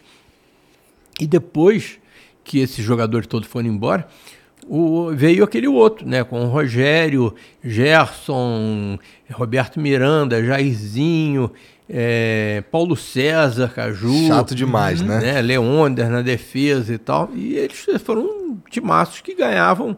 De vez em quando o Flamengo ia lá, beliscavam né, uma vitóriazinha aqui e tal, mas é, tanto que eu falei da história do Zico e tal, que ele sofreu no colégio, como eu sofri também. Mas felizmente, aí depois que ele começou a jogar, e talvez Cada um isso- resolveu o problema à sua maneira, É isso. né? Talvez por isso, assim, alguns torcedores do Botafogo, assim, na minha geração, tenha ficado, assim, um ranço de que, bem, a gente sempre ganhava deles, agora, de repente, eles começaram a ganhar da gente. Aí, alguns, efetivamente, tinham, assim, uma certa eh, raiva do Flamengo e não sei se era uma coisa da boca para fora também. Ah, sei não, hein? Mas, é, por exemplo, tinha o Bebeto, por exemplo, era um, um dirigente do Botafogo com quem eu sempre me dei muito bem, né? O próprio Montenegro, uma pessoa né, passional, apaixonada e tal e coisa, mas né, nunca tivemos problema. Com os clubes de São Paulo também, né, eu, eu tinha uma relação assim amistosa com, com todos eles, né, os de Minas também, do Rio Grande do Sul, o, o Petralha foi assim um aliado e o presidente Wilson do Curitiba foi um grande aliado também na época do Profute. Né? Eu sempre tive uma, os da Bahia também, né? O, o Ricardo Davi do Vitória era meu amigo pessoal há mais de 20 anos, né? E o Vitória fez uma grande besteira em, em mandar o, o em substituir o Ricardo Davi, aí acabou na segunda, acabou na terceira divisão e tal. Era um presidente assim de altíssimo nível. Né, o atual presidente do Bahia também parece ser muito bom, o Guilherme, né? Cara, o, o Bandeira fez o trabalho tão bom que ele acabou com a rivalidade, porque não tem mais. Acabou a rivalidade. Acabou a rivalidade. Tem mais rival não, carioca, Rio. pô. É, não tem rival. De vez em quando o Fluminense Tudo bem, não, é, é ali, foda, é foda né? o Fluminense. bem. Salve pros amigos do Fluminense aí, Mas porque, também, né? porra, cara, esses caras têm sido uma pedrinha no sapato, mas cara. assim, mas é, sabe, é só- é aquela pedra mesmo, né? Porque, É. né, o cara vai... E, cara, a gente falou muito da administração, finança, ok? Ainda tem mais coisa pra falar sobre isso, mas eu, eu queria voltar um pouco quando você começou a assumir. Qual que era o plano esportivo? Porque, assim, na minha visão, o que eu via era, eu, ficava pensando assim, eu entendo o que tá acontecendo, que isso é importante e tal, eu entendo que a torcida vai ficar maluca com certas coisas esportivamente que vão acontecer. Vamos ter que eu- sofrer aqui, comer o sofrer. pão Mas, que o diabo amassou. Eu sofri a vida inteira, tá ligado? É. Mas a parada, assim, na minha cabeça, que é assim, é... Não sei, você me diz, mas o que eu pensava, cara, o Flamengo só não pode ser rebaixado. Assim. É só isso que não pode acontecer. Pode passar sofrendo, mas só não pode ser rebaixado. Vocês tinham um pouco, pensavam nisso? Olha, é, nunca com essa limitação de não só não pode ser rebaixado. né? Tinha um a coisa plano se fosse simples. ser rebaixado, por exemplo, porque cai muitas receitas, né? Não, cai. Na, na época não caía tanto. Passou é, a sim. cair depois de 2016 com o novo contrato. E em 2016 a gente já estava É, bem. sim. Né? Já não tínhamos a menor condição de ser rebaixado. Tiramos. Em 2016 nós chegamos em terceiro lugar empatado com o segundo. Sim, né? em 2016 eu lembro bem que foi o ano do cheirinho, vagabundo enche o saco até hoje, até hoje. Até hoje. E o cheirinho foi uma coisa que a torcida inventou, né? Que É. era uma coisa, é, assim, bem humorada, É, né? sei. né? Eu tô com um cheirinho, na época era o, era o cheirinho do Hexa, É, né? é. Né, Agora já, já, já passamos, já, Já ultrapassamos isso daí, né? Mas é claro que aí se as pessoas sacaneiam, a gente tem que Uhum. respeitar. Né? Mas é, o que, que eu tava falando mesmo de... Não, que a preocupação de não ser rebaixado, né? Então, o, o que a gente tinha era o seguinte... é, nunca, em hipótese nenhuma, a gente abriria mão da responsabilidade de pagar em dia, de pagar, de, de recuperar a credibilidade, a dignidade do clube, isso em hipótese nenhuma. Agora, com essa limitação, vamos procurar fazer o melhor time possível né, e ver o que, que a gente consegue. É, não tinha aquela coisa, não, se, o, se ele for rebaixado, ou se ele estiver perto de ser rebaixado, vamos esquecer a responsabilidade. Isso nunca. Tá? Por sorte, né, nós não chegamos perto, mas não fomos rebaixados.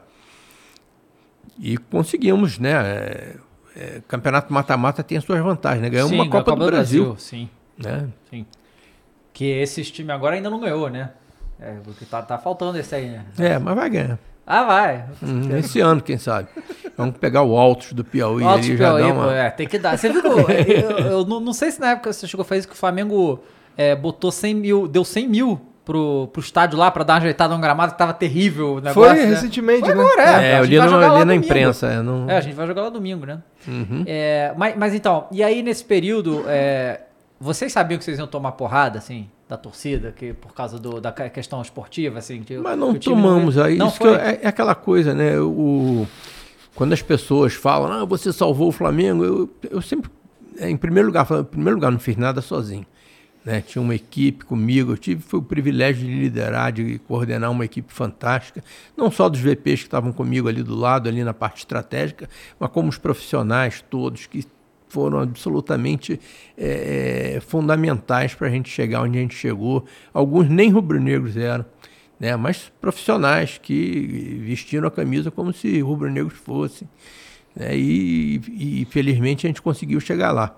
Mas eu tenho que agradecer muito a torcida, porque se não fosse a, a, a parceria da torcida, a compreensão da torcida, eu não sei se a gente ia conseguir chegar onde chegou. Sim. Né? Eu lembro que eu estava lá em 19 lugar né? e encontrava eh, torcedor na rua, sempre andei na rua, sem segurança e tal. E eles vinham, não, presidente, é isso mesmo, né? Você está fazendo a coisa certa. É claro que tem um ou outro, inclusive dentro do clube e tal, e imprensa, tem muito que, que perde a paciência, né? Começa a falar besteira. Mas é a minoria. né? A grande maioria, a massa rubro-negra, apoiou Ah, que bom. né? E está comemorando, Sim. né? Porque o, o- a, a paciência deles, a compreensão deles, a parceria, a cumplicidade rendeu frutos, né? Fazer a coisa certa dá resultado. Com certeza. E, e assim, aí você explicou pra gente como é que foi a questão da austeridade e tal, não sei o quê. Mas aí, beleza, você acerta as contas. Só que o Flamengo não precisava só acertar as contas, precisava acertar as contas e você olha o potencial do Flamengo, não. A gente tem que fazer mais dinheiro. O Flamengo tem um potencial pra fazer. Hoje, ainda tem, ainda tem potencial pra fazer mais dinheiro, o Flamengo. Tem. Como é que vocês. Mas quando a gente fala Ah, acertar as contas, não é só o lado da despesa, tem que Uhum. ser o lado da receita também. Vocês fizeram isso juntos, assim. E, claro, E, claro. Então, é, é isso Tanto que que a gente chegou também. ao final da nossa administração, né, com a dívida que era metade do que a gente encontrou, menos, menos da metade, Uhum. e com um faturamento que era quatro vezes o que a gente encontrou. Então, como? Qual, qual foi o, o plano, assim? Porque o Flamengo faturou ano passado e retrasado um bilhão de reais, né? De 200 para um bilhão é uma coisa de É. louco, né? Pois é, é, é quando você recupera a credibilidade, você atrai parceiros, você atrai né, novos interlocutores. O Flamengo não tinha um plano de, de sócio-torcedor. O plano de sócio-torcedor do Flamengo foi é, é, criado, tinha um anterior ali que era nem merecia esse nome, né? mas a partir de março de 2013 a gente colocou no ar aí o plano de sócio-torcedor que chegou a ser né, no final da nossa administração, a segunda principal fonte de receita do clube. Né? Só perdia para o contrato da Globo. Né? E Caralho, aí, que legal. Quando o, você é, é, recupera a credibilidade, os parceiros aparecem, aí os patrocinadores mais pra marca aparecem. como Flamengo, né? é mais gente quer comprar a Copa do Flamengo, Uhum. né, caneta do Flamengo, né? E se você tem uma política é, responsável de licenciamento, você ganha dinheiro nisso também. Então é, é natural. Se você tem 40 milhões de torcedores, é, é natural que você explore esse potencial. É, aí você me dissesse, não, se você pegasse lá o Olaria com 800 milhões de dívida, né, É, dificilmente dificilmente. você ia conseguir né, tirar o, o, o que você tira de 40 milhões de torcedores de meia dúzia de torcedores. né? mas no Flamengo faz, faz parte, aliás, em qualquer organização, né, uma recuperação passa pela redução da despesa e pelo aumento da receita. E, assim, é, você tem na sua cabeça aí, tipo... Porque o que a gente escuta historicamente é que os clubes dependem muito da Globo. Dinheiro de TV, né? Hoje o Flamengo ainda é muito dependente disso. Tipo, a receita do Flamengo... qu- Quais são as maiores receitas do Flamengo, assim?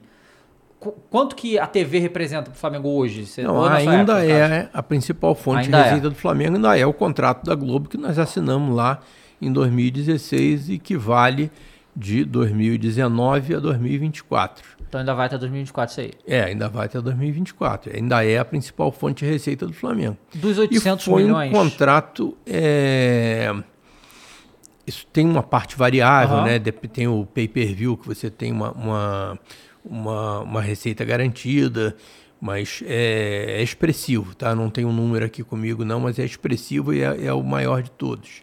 Agora, é, todos os clubes, es- isso é uma coisa que é, que é importante a gente, a gente colocar para ver o que, que o Flamengo fez diferente dos outros.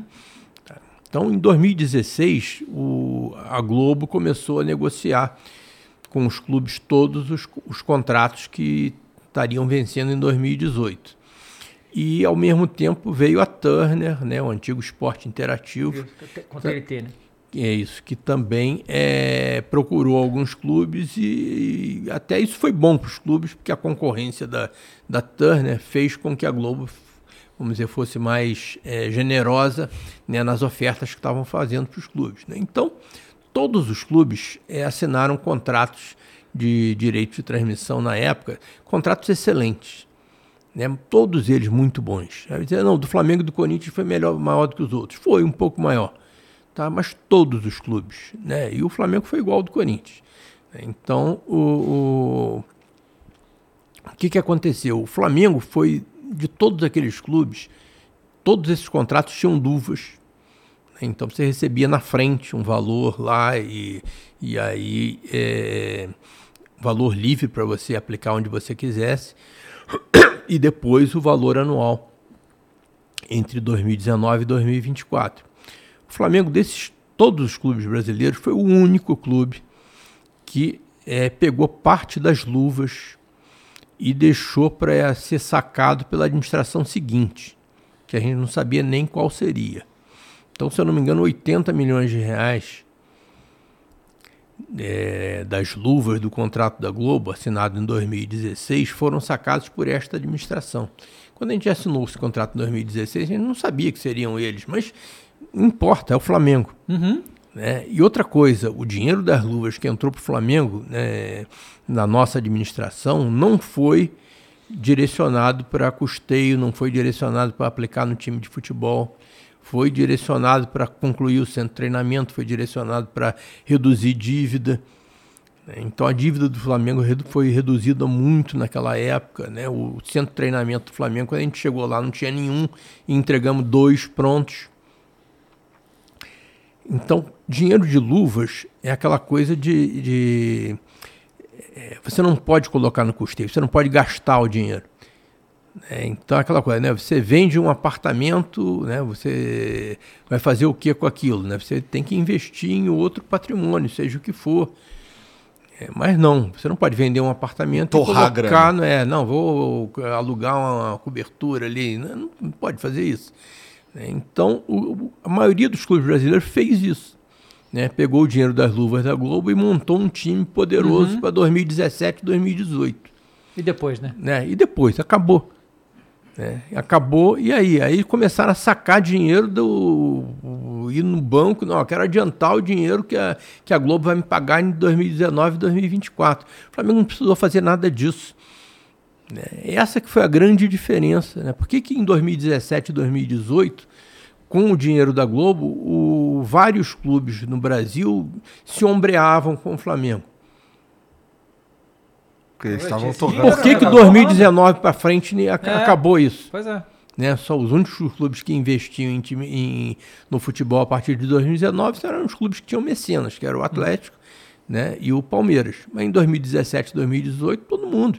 Teve um grande, um presidente de um grande clube brasileiro, muito grande, né? que na época da negociação ele eh, falou na frente de, de outras pessoas, né? eu não vou dizer o nome dele em respeito a ele, em respeito ao clube, mas que disse o seguinte: eu não quero saber do futuro, eu quero saber do meu mandato, eu quero saber quanto é que vai entrar de grana no meu mandato. Bem político brasileiro, né? Bem Pois estilo é. político brasileiro. E você, você fazendo isso, você está colocando o seu interesse pessoal É, do acima clube. do interesse do clube. Se você está lá investido da função de presidente do clube, porque você foi eleito pelos sócios, você tem que trabalhar para o clube. É, por que, que o, o, o dinheiro da venda do Paquetá foi praticamente todo para a atual administração? A gente vendeu o Paquetá no segundo semestre de 2018. né? Não, poderíamos ter Puxado antes? Podia. é, poderíamos, né? Vamos aproveitar o segundo semestre de 2018, tal coisa, né? Vamos trazendo fulano, né? mas não, foi todo para a atual administração. Por quê? Porque a gente estava agindo em nome do Flamengo. Né? Isso quem vem do, do setor público, como eu vim, né? do BNDES, né? filho de funcionário público, neto de funcionário público, pai de funcionário público, né? tem é, aprende esse tipo de coisa. É, Né? é Você, não, porque- você não pode agir no seu nome pessoal, por mais que seja confortável e tal. Não, você está lá como presidente do Flamengo, então eu estou ali agindo em nome do Flamengo. E os meus VPs todos Uhum. me apoiaram nisso. Importante demais isso, Muito né? importante, é. Porque, é, assim, é, porque isso que você está falando, eu concordo plenamente, só que não é o padrão brasileiro, né? O padrão Não. brasileiro é político só trabalhar em interesse próprio e os cartolas dos clubes normalmente são políticos que atuam em, em benefício próprio, por isso que a gente tem tantos problemas com, com o futebol, os clubes têm tantos problemas assim. Então, é, ainda tem isso, além de tudo... É, isso se chama receita recorrente e receita não recorrente. Uhum, é, isso é uma receita Né? não recorrente, né? Uma receita não recorrente você não pode usar em despesa do dia a dia, é. né? Aquela coisa, é- vamos dar um exemplo aqui de fora do Flamengo. Né? O Estado do Rio vendeu a, SEDAI, privatizou a SEDAI, pegou o dinheiro e está torrando todo. Uhum. Amanhã acaba o dinheiro, né? O que que, né? Pode até estar fazendo obras importantes e tal, em alguns casos está, outros casos não está e tal. Mas é, quando acabar o dinheiro da, da, da privatização da SEDAI, né, o que, que eles vão ter? Uhum. E cadê a SEDAI? Acabou, foi privatizada. Aí, além Não de dá pra tudo- só vender de novo, né? É, não, É, beleza. é. Além de tudo isso que a gente está falando, você também é, fez essas modernizações, criou o CT e que é in- incrível e tal. Co- Como que foi? De, de onde onde que você achou dinheiro no meio de tudo isso para fazer isso aí também, né? E assim, é, você já tinha essa visão da. Porque hoje em dia todo mundo fala dos clubes europeus, ah não, a estrutura faz a diferença e tal, e faz totalmente, faz a diferença absurda. Mas não é algo também histórico do futebol brasileiro, é meio recente isso, né? Como é que foi essa reestruturação lá? Ah, Isso também é uma coisa, né? É óbvio que que você vê que você precisava de, de condições mínimas de trabalho para o seu time para Que não tinha, tava ruim para formar os seus atletas, né? Não tinha. Você tinha um terreno lá em Vargem Grande Uhum. que foi comprado, né? Um, presidente Jorge Elau, visionário na época, né, nos anos 80, pegou parte do dinheiro da venda do Zico e comprou aquele terreno lá. Né, felizmente, né? Temos que baratinho, agradecer ao presidente dia é caríssimo. Pois é.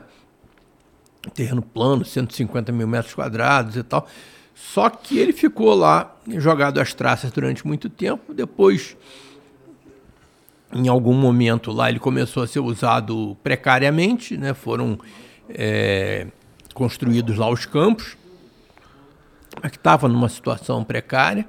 E um barracão, né? Uma casa antiga. Né? O, o jogador entrava lá com a Ferrari dele quando Tava chovendo, ele saía da Ferrari, metia o pé na lama para ir até o vestiário, né? Era uma coisa complicada. Né? Você tinha o jogador carregado no carrinho de mão, lembra da história lá É, do Paulo claro. Vitor sendo empurrado no carrinho de mão porque não tinha. Bom, e, e aí é claro que a gente sabia que tinha que investir no, no centro de treinamento. E aí nós também não tínhamos dinheiro para Uhum. para concluir. E aí é, fomos economizando daqui, economizando dali. Aí veio a, a operação da Casa de São Conrado, veio a operação do Morro da Viúva.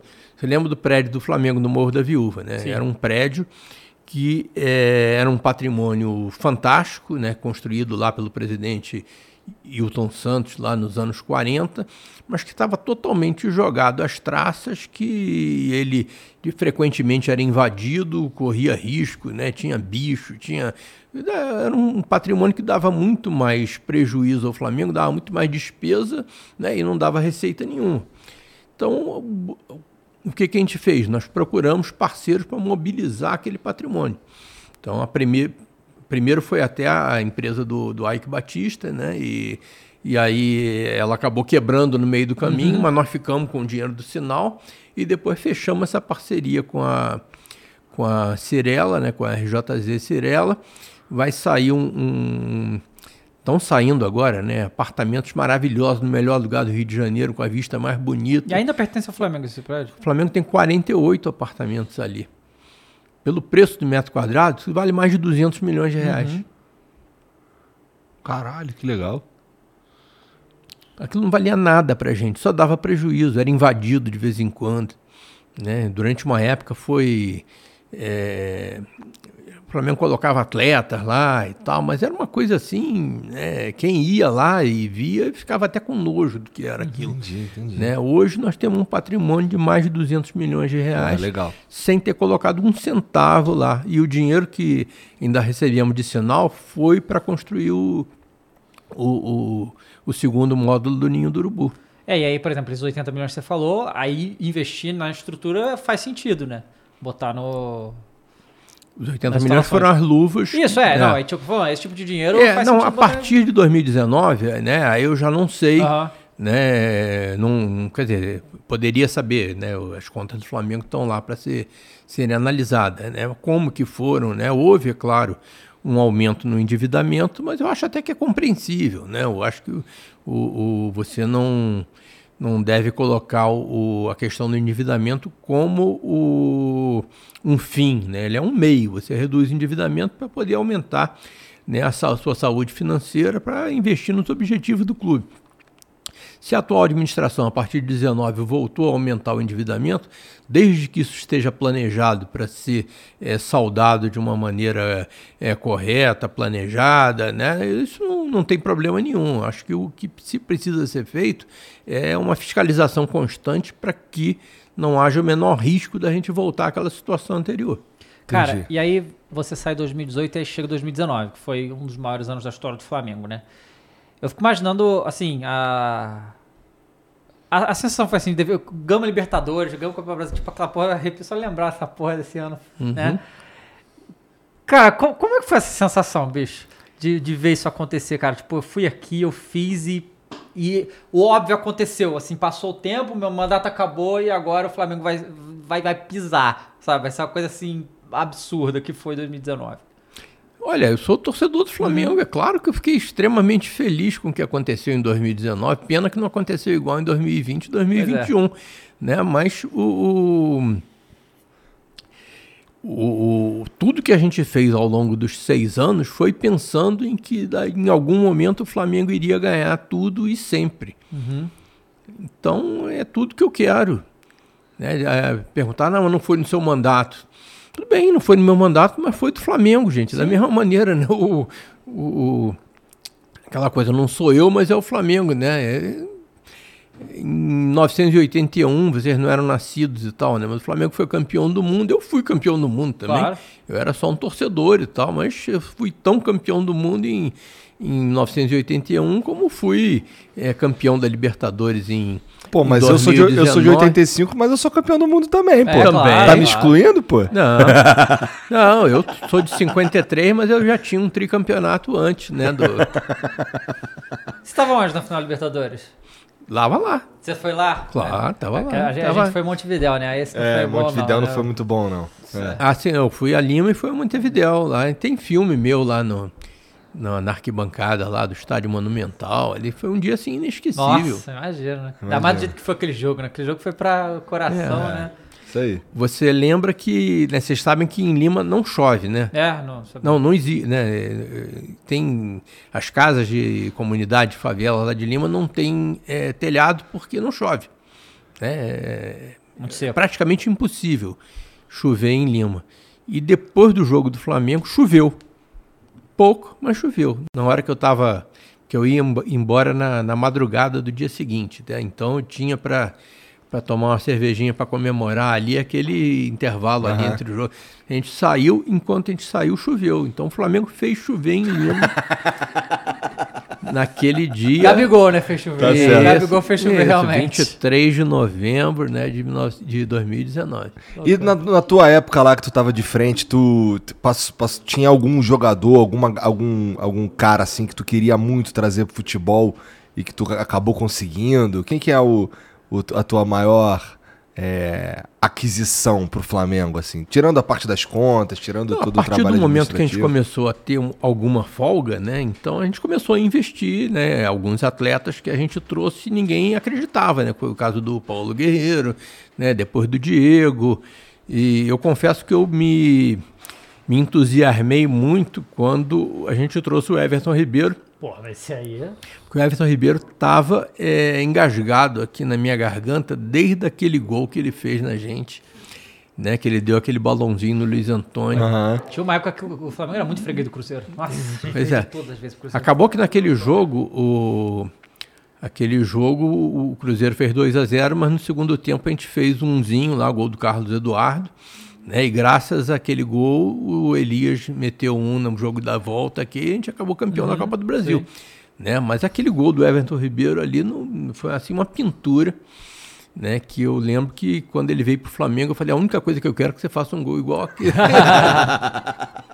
É, e ele é muito bom, né, gente? Não, o Everton é, Ribeiro cara, é, é fantástico. Ele é, Eu gosto você caralho não, quando ele toca na bola, um, um contra-ataque que passa pelo pé do Everton Ribeiro é meio gol.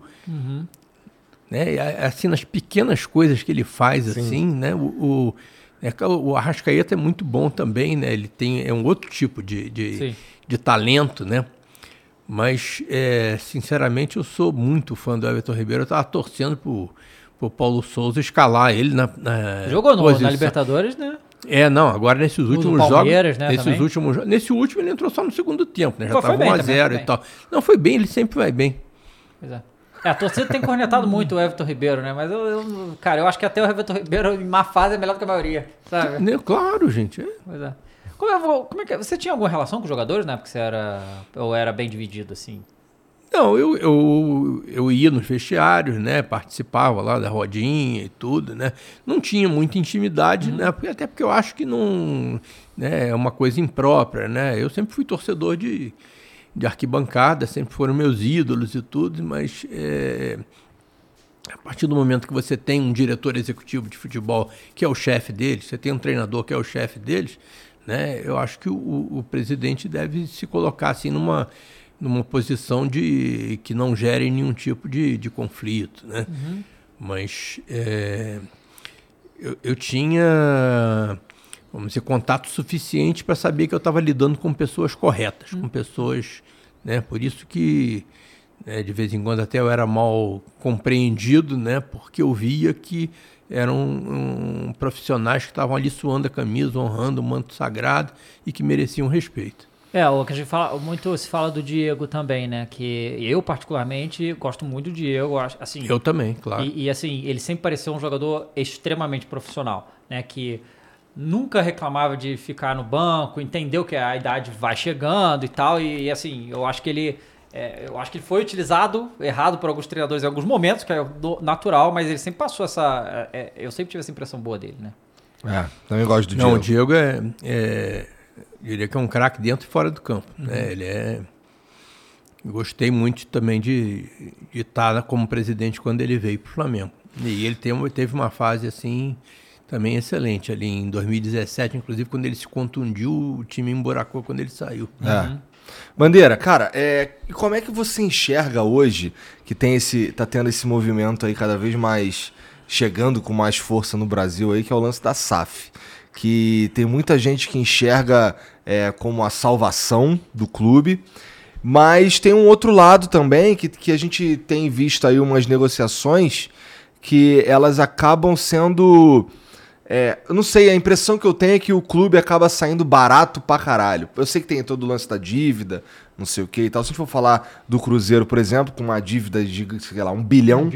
né? mais até, né? E, e o Ronaldo se comprometendo a, a investir, parece, 400 milhões e tal, de uma forma é, parcelada e tudo mais. Qual que é a tua visão da SAF? Olha, eu acho que um movimento interessante, positivo. Eu acho que na época do Profut a gente chegou a tentar é, incluir é, alguns artigos na lei do Profut, já dando um tratamento tributário especial para os clubes que se organizassem sob a forma de sociedade anônima. Tá? Não passou. Lá tinha lá a bancada da bola e tal. Nem tudo que a gente queria no Profut passou. Mas agora passou, né? Esse, esse projeto eu acho positivo. Eu acho que ele não pode ser encarado assim como a solução para todos os males. É, eu acho que né, o próprio Flamengo deu um exemplo de, né, de que não, você não precisa ser SAF para fazer o ajuste, para você, é, fazer a, a virada da sua história e tal. Você não precisa ser SAF. Mas em alguns casos eu acho que é importante. Os casos em que a gente já teve agora, que foi Botafogo, Cruzeiro, Vasco da Gama, são clubes que estão numa dificuldade muito grande. Então, são clubes que não enxergaram outra alternativa no curto prazo a não ser essa coisa da SAF. Pode ser, né, bem possível que seja um bom negócio. Amanhã venha a ser considerado um bom negócio. Agora, eu acho muito cedo ainda, né, nós não temos dados suficientes para dizer que o Botafogo poderia ter sido negociado por um valor maior ou por um valor menor. Eu acho que isso tudo a gente vai ter que esperar algum tempo para analisar e ver como é que isso fica, ver exatamente quais são os objetivos desses empresários, né? se eles vão ficar, né? se eles vieram para casar ou só para namorar Uhum. e depois ir embora, né? Então isso tudo a gente vai ver, mas eu compreendo perfeitamente que o, né, o torcedor do Cruzeiro estava numa situação desesperada. Né? Acho que ainda está. Tá. Né? O Vasco e o Botafogo também. Agora tem outros clubes que podem se organizar como SAF, não para escapar da ruína. Né? Eles podem se organizar para tentar dar um salto. é, E até nós falamos aqui do Atlético Paranaense. O Atlético Paranaense é um clube que lá atrás, já o Petralha já falava nisso, que ele defendia o clube empresa porque ele já tinha chegado no limite dele, né? Já tinha o Atlético Paranaense já tinha crescido tudo que ele Que dava pro podia, tamanho, né? é, pro, pro tamanho que ele tinha antes. né? Então ele imaginava um parceiro externo e tal que ele pudesse chegar num para competir com o Flamengo, com o Corinthians, né? e assim outros clubes, né? Clubes que têm torcidas médias, amanhã se, se conseguem um parceiro externo, poderoso, eles podem, vamos subir de patamar. Você acha que dá pro Flamengo subir de patamar com uma SAF, cara? Olha, no momento eu acho que a gente não precisa se preocupar com isso. Tá? O Flamengo acho que ainda tem, ainda pode crescer muito, né, sob a forma de, de clube associativo. Eu acho que bem mais na frente, se outros clubes se transformarem em SAFs e ameaçarem o Flamengo, pode ser até que a gente precise pensar nisso mais na frente. No momento, né, eu ficaria como estou, mas eu acho que o, o- é, um- é uma coisa positiva. Alguns clubes estão estão partindo para isso né, de maneira estruturada. Eu acho que é uma forma de dos clubes é, poderem subir de patamar. Né? Eu não tenho nada contra, né? eu até é, é, procuro participar das conversas, estou até ajudando um projeto emergente, nada que conflite passionalmente com o Flamengo, né? mas, mas eu acho que, que é um movimento interessante. Mas, sim. pô, você acabou de falar aí que você ficar, manteria o Flamengo do mesmo jeito e tal. É, essa tua opinião, ela é. Qual que é a origem dela? É uma origem de, de administrativa ou, ou vem do torcedor? Porque o torcedor, eu imagino que, que, assim, o torcedor do Flamengo, eu, eu não quero que o meu time tenha um dono agora. Pois é. Né? É. Eu não sei se eu, se eu, se eu ficaria feliz de ter um, um gringo que é dono do Flamengo. Porra, o Flamengo, é- o Flamengo é meu, caralho. Da Entendeu? torcida, né? Então, mas é, é- é isso que te motiva a dizer isso daí? Ou Não, é... as duas coisas, né? Isso, né? Você não sabe ainda exatamente, né? Você pode até imaginar que no futuro o Flamengo pode ser uma, uma sociedade anônima de capital pulverizado, que não teria um dono. Eu, você, né? Ele, todos nós seríamos, né? é, teríamos ações do Flamengo, né? Uns mais, outros menos e tal, mas de uma maneira tal que o Flamengo não tivesse um dono. Né, que fosse um conjunto de acionistas que não seriam 40 milhões, né, mas seriam num número, vamos dizer, grande o suficiente para evitar que você tivesse interesses eh, particulares se sobrepondo aos interesses da nação rubro-negra. Isso pode acontecer mais na frente. né. Agora, eh, o que eu acho é que, como isso tudo está começando ainda, né? E o Flamengo já provou que ele pode sobreviver, pode crescer, pode ser muito forte, muito poderoso, sem ser uma sociedade empresária. Então não tem por que a gente ter pressa. Vamos esperar. Eu também acho que a gente não tinha que ter pressa nenhuma, Que- inclusive. né? Lá na Alemanha, eu acho que talvez o Flamengo, isso bem lá pra frente, talvez tenha um modelo do Bayern, porque lá na Alemanha eu acho que por lei não é permitido vender metade do clube. Acho que só pode vender 40, né, uma coisa assim. né? Uhum. E aí, assim, mas as empresas que, que investem no Bayern, é tipo é Audi, tá ligado? Essas- Assim. E, e aí, e é isso que o Flamengo, o Flamengo pode fazer isso. Ele pode pegar a SAF, criar a SAF, mas não vender, ficar 100%. O Flamengo tem uma situação financeira que não tá no desespero, que nem os outros. Pode ir vendendo partes e vai gerar investimentos bilionários fazendo isso, né? Eu acredito que mais pra frente talvez seja o caminho do Flamengo, né? É, não mas mesmo vendendo só, não, mesmo vendendo só 49%, o acionista minoritário ele tem que ser respeitado. Sim. Embora nem todo mundo eh, tenha o hábito de respeitar acionista minoritário né, no Brasil, é, mas o acionista minoritário tem que ser respeitado. Então, se você tem um, um acionista que tem 20%, 30% do clube, né, você tem que pagar dividendos a ele, você tem que remunerar esse capital. É, e nem sempre você vai conseguir um, um acionista que queira simplesmente É. projetar sua imagem, né? Feito né, o, o, o, o Qatar, né? Feito né, o, o, o- o- os acionistas lá do Manchester City, dos Emirados.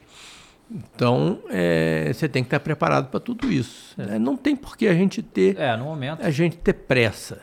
Sim. Tá? Tem muita coisa né, que você pode, é, antes disso ainda, até trazer é, como exemplo dos, desses é, países em que o futebol, vamos dizer, está mais desenvolvido. Você citou aí o, o a Alemanha. Né? A Alemanha, por exemplo, é, a partir desse ano, ele vai montar um, um, uma norma dentro a Bundesliga vai estabelecer uma norma que por enquanto vai ser um projeto piloto, mas a partir da temporada 23/24 vai ser obrigatório é que os clubes vão ter que ter parâmetros de sustentabilidade para poder disputar o campeonato. Então, né, não basta tudo que aquilo que a gente fez no Flamengo, né, de pagar em dia, né, de respeitar fornecedor e tudo, que é tido como uma coisa muito é, inovadora. Né, na realidade, se você pensar bem, é obrigação de qualquer empresa. Né, só que os outros não cumprem. Né, mas lá na Alemanha e acredito que em outros países também, isso daí é, já está sendo ultrapassado. Você tem que demonstrar que você tem responsabilidade social, que você tem responsabilidade ambiental, que você pratica uma governança adequada, né? é o chamado ESG, né? o, o que é essa, uma sigla que quer dizer meio ambiente, né? social e governança. é, em inglês. Mas é, na Alemanha, a partir da temporada 23-24, a sustentabilidade vai ser obrigatória. Se você não tiver padrões mínimos de sustentabilidade, você não disputa o campeonato. Ele vai dizer, não, mas é o Bayern de Munique. Não quero saber. Né? Tem que ter, senão não disputa. Tá certo. Cara, o. Recentemente, faz alguns meses isso, saiu na mídia que estavam querendo tirar você do, de conselheiro do Flamengo? De sócio. De sócio, porque você criticou uma atitude da diretoria. Uhum. Assim- é, eu escapei dessa. É, eu juro que eu vi isso aí e, e eu, cara, esses caras tão malucos, né? Mas o que foi isso? Porque eu, eu li o que você falou lá, né? Que, por favor, repita Isso. aqui, mas não foi nada. O estatuto tem algo que você não pode. É, bom, foi uma politicagem, né? É, foi uma, uma denúncia de natureza política, um processo né, de natureza político também. Não falei nada demais e, e tudo que eu falei eu expliquei e demonstrei. Né? Então, o que eu disse na época foi sobre o- a coisa do incêndio do NIM. Né? E eu estava sendo, na época, indiciado por homicídio doloso. né? Ainda estou correndo atrás disso daí, né? mas e eu era o único dirigente né, indiciado. E o que eu falei foi que o, o- quando eu, eu deixei o Flamengo, eu deixei os dois centros de treinamento prontos. O centro de treinamento dedicado aos meninos da base já estava pronto. Existia o planejamento para que eles, a partir do, do primeiro mês seguinte à minha gestão, eles já tivessem lá. Então não teria necessidade de ter os módulos da aqueles módulos provisórios que, que acabaram eh, pegando fogo. E eh, como até como uma, uma- um complemento a isso, como o Flamengo no final de 2018 foi para para a final da Copa do Brasil de eh, sub-17, é, os garotos do Sub-17 do Flamengo já ocuparam os módulos novos. Então foi isso que eu disse, gente. Se, eu, né, se o nosso planejamento tivesse sido cumprido, né, não teria acontecido o incêndio, porque não teria nada para pegar ninguém lá. fogo. Não teria ninguém, nem os módulos já teriam, aham. teriam sido devolvidos. Agora, é, aí eu- o jornalista me perguntou, mas isso representa que você está acusando alguém? De jeito nenhum. Seria uma irresponsabilidade acusar alguém. Não acusei ninguém, não acusei o Flamengo. Eu simplesmente disse que eu, que estava respondendo né, na, na justiça pelo, pelo, pelo incêndio, né, não poderia ser responsabilizado por isso, por isso, por isso. Tem inclusive filme, foto e tal, dos garotos já ocupando o centro de treinamento novo. né? Se eles voltaram depois, teve algo, foi alguma decisão, né? eu não sei exatamente o que, que foi, mas não, não acusei ninguém, nem faria sentido. né? Eu acho que seria uma irresponsabilidade minha estar acusando alguém, até porque se eu não quero ser acusado, não, também não, não vou acusar ninguém. E aí eles pegaram isso para pela terceira vez tentar me expulsar do clube. Foi a né? terceira vez isso? Foi a terceira vez. A Mas primeira, durante essa administração ou não, a primeira foi ainda durante a minha administração, Aham. que disseram que eu tinha roubado na, na venda do Paquetá, né? Que é muito estranho vender o Paquetá pelo, por um valor abaixo da multa. Você sabe qual é o percentual de jogadores que são vendidos Pouquíssimos. pela multa? A gente bota a multa lá alta só pra segurar mesmo, Pois é. né? E vendeu por 40, 40, sei lá, foi muitos milhões. Nós vendemos por. A multa era 50, Isso. nós vendemos por 35, 35. mas com os upside chegou a 45. Aham. É. Então quase na multa. Mas aí estava em fase de campanha eleitoral e tal. Aí foram lá os dirigentes né, para dizer, né, é muito estranho que o Paquetá seja vendido né, por um valor abaixo da multa. Né, e aí abriram um processo. Ridículo. Aham. Né? Mas isso era tão ridículo que não chegou nem a, a- a ser apreciado pelo conselho. Né? Mas eu tive que responder, fazer um ofício respondendo e tal e coisa. Né? Por que, que aconteceu tu vai e tal. trabalhando aqui, os caras estão me fazendo escrever essas porcaria aqui, cara. Pois é. Aí da segunda vez foi porque na eleição eles disseram que eu entrei na justiça contra o Flamengo por causa do- da cor da chapa. É, e aí, a, a cor da chapa, né? Cor da chapa? É, a cor, a chapa azul, Aham. chapa rosa, chapa. Né? Então, porque eu, eu teria é, entrado na justiça contra o Flamengo e não era nada daquilo, ficou provado, né? Tava, tudo que eu fiz foi baseado em parecer jurídico, né? O diretor jurídico do Flamengo foi lá e depois ao meu favor, foi prejudicado por isso, inclusive, mas depois ao meu favor. E, e aí essa, essa denúncia não passou nem no Conselho de Administração. É, o Conselho de Administração é um conselho que é dominado tradicionalmente pela, pela situação, porque o, quase metade dos seus membros é eleita junto com o presidente. Mas ainda assim, eu consegui escapar. Aí depois veio essa terceira, em que eu fui condenado no Conselho de Administração, aí recorri ao Conselho Deliberativo, e aí foi semana retrasada, teve a sessão lá de.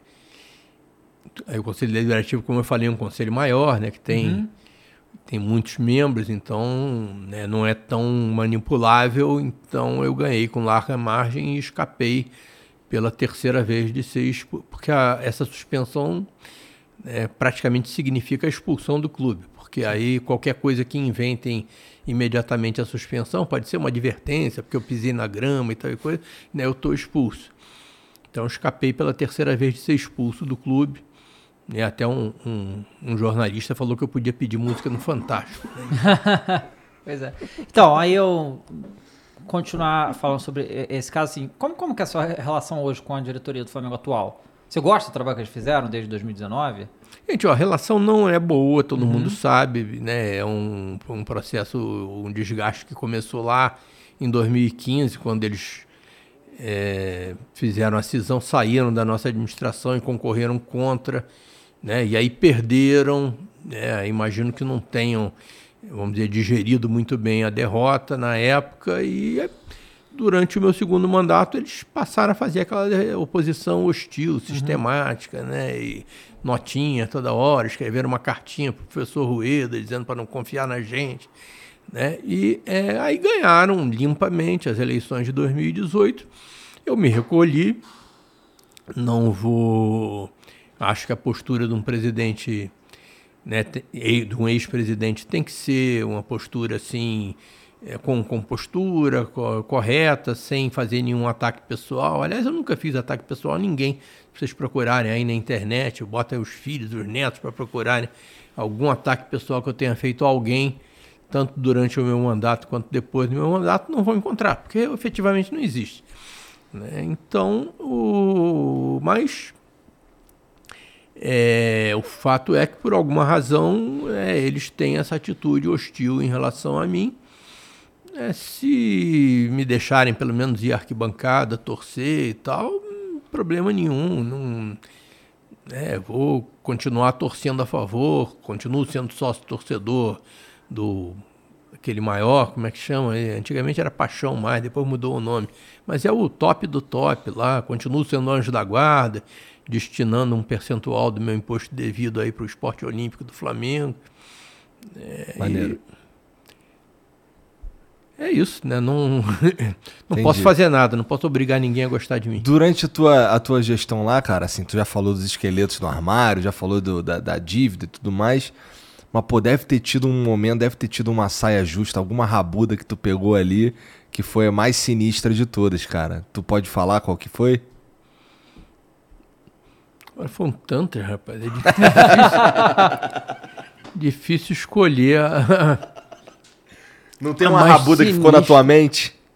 Eu lembro assim que os primeiros dias foram assim desesperantes, assim, É. aquelas coisas de gente, o que que eu tô fazendo aqui? Teve Tava perrengue. tranquilão no BNDES, pá. Teve perrengue tipo. Bom, deve ter tido, mas assim, direto. de- Recentemente a gente viu que um monte de torcedor foi lá pra frente, hostilizar os jogadores e tal. Rolou muito disso na sua época? Teve alguma coisa, mas nada assim também que sabe aquelas coisas, principalmente no ano da, eh, no último ano, 2018, que foi um ano em que o Flamengo chegou em segundo lugar no campeonato, né? Então fez uma campanha razoável, né? Só perdeu do Palmeiras, da Crefisa e tal que mas foi nesse ano em que acho que eu fui mais atacado assim, em aeroporto e tal. Mas eu acho que isso tinha muito a ver com a campanha eleitoral, porque eram sempre né, aquelas mesmas pessoas, todo mundo grandão e tal. E, e- mas nunca chegaram a- a, vamos dizer, a afetar assim, a minha integridade física. Que bom, né? E aquela hostilidade, chamar o time de sem vergonha e tal. O time tá lá em segundo lugar no Campeonato Brasileiro, Libertadores garantido e tal.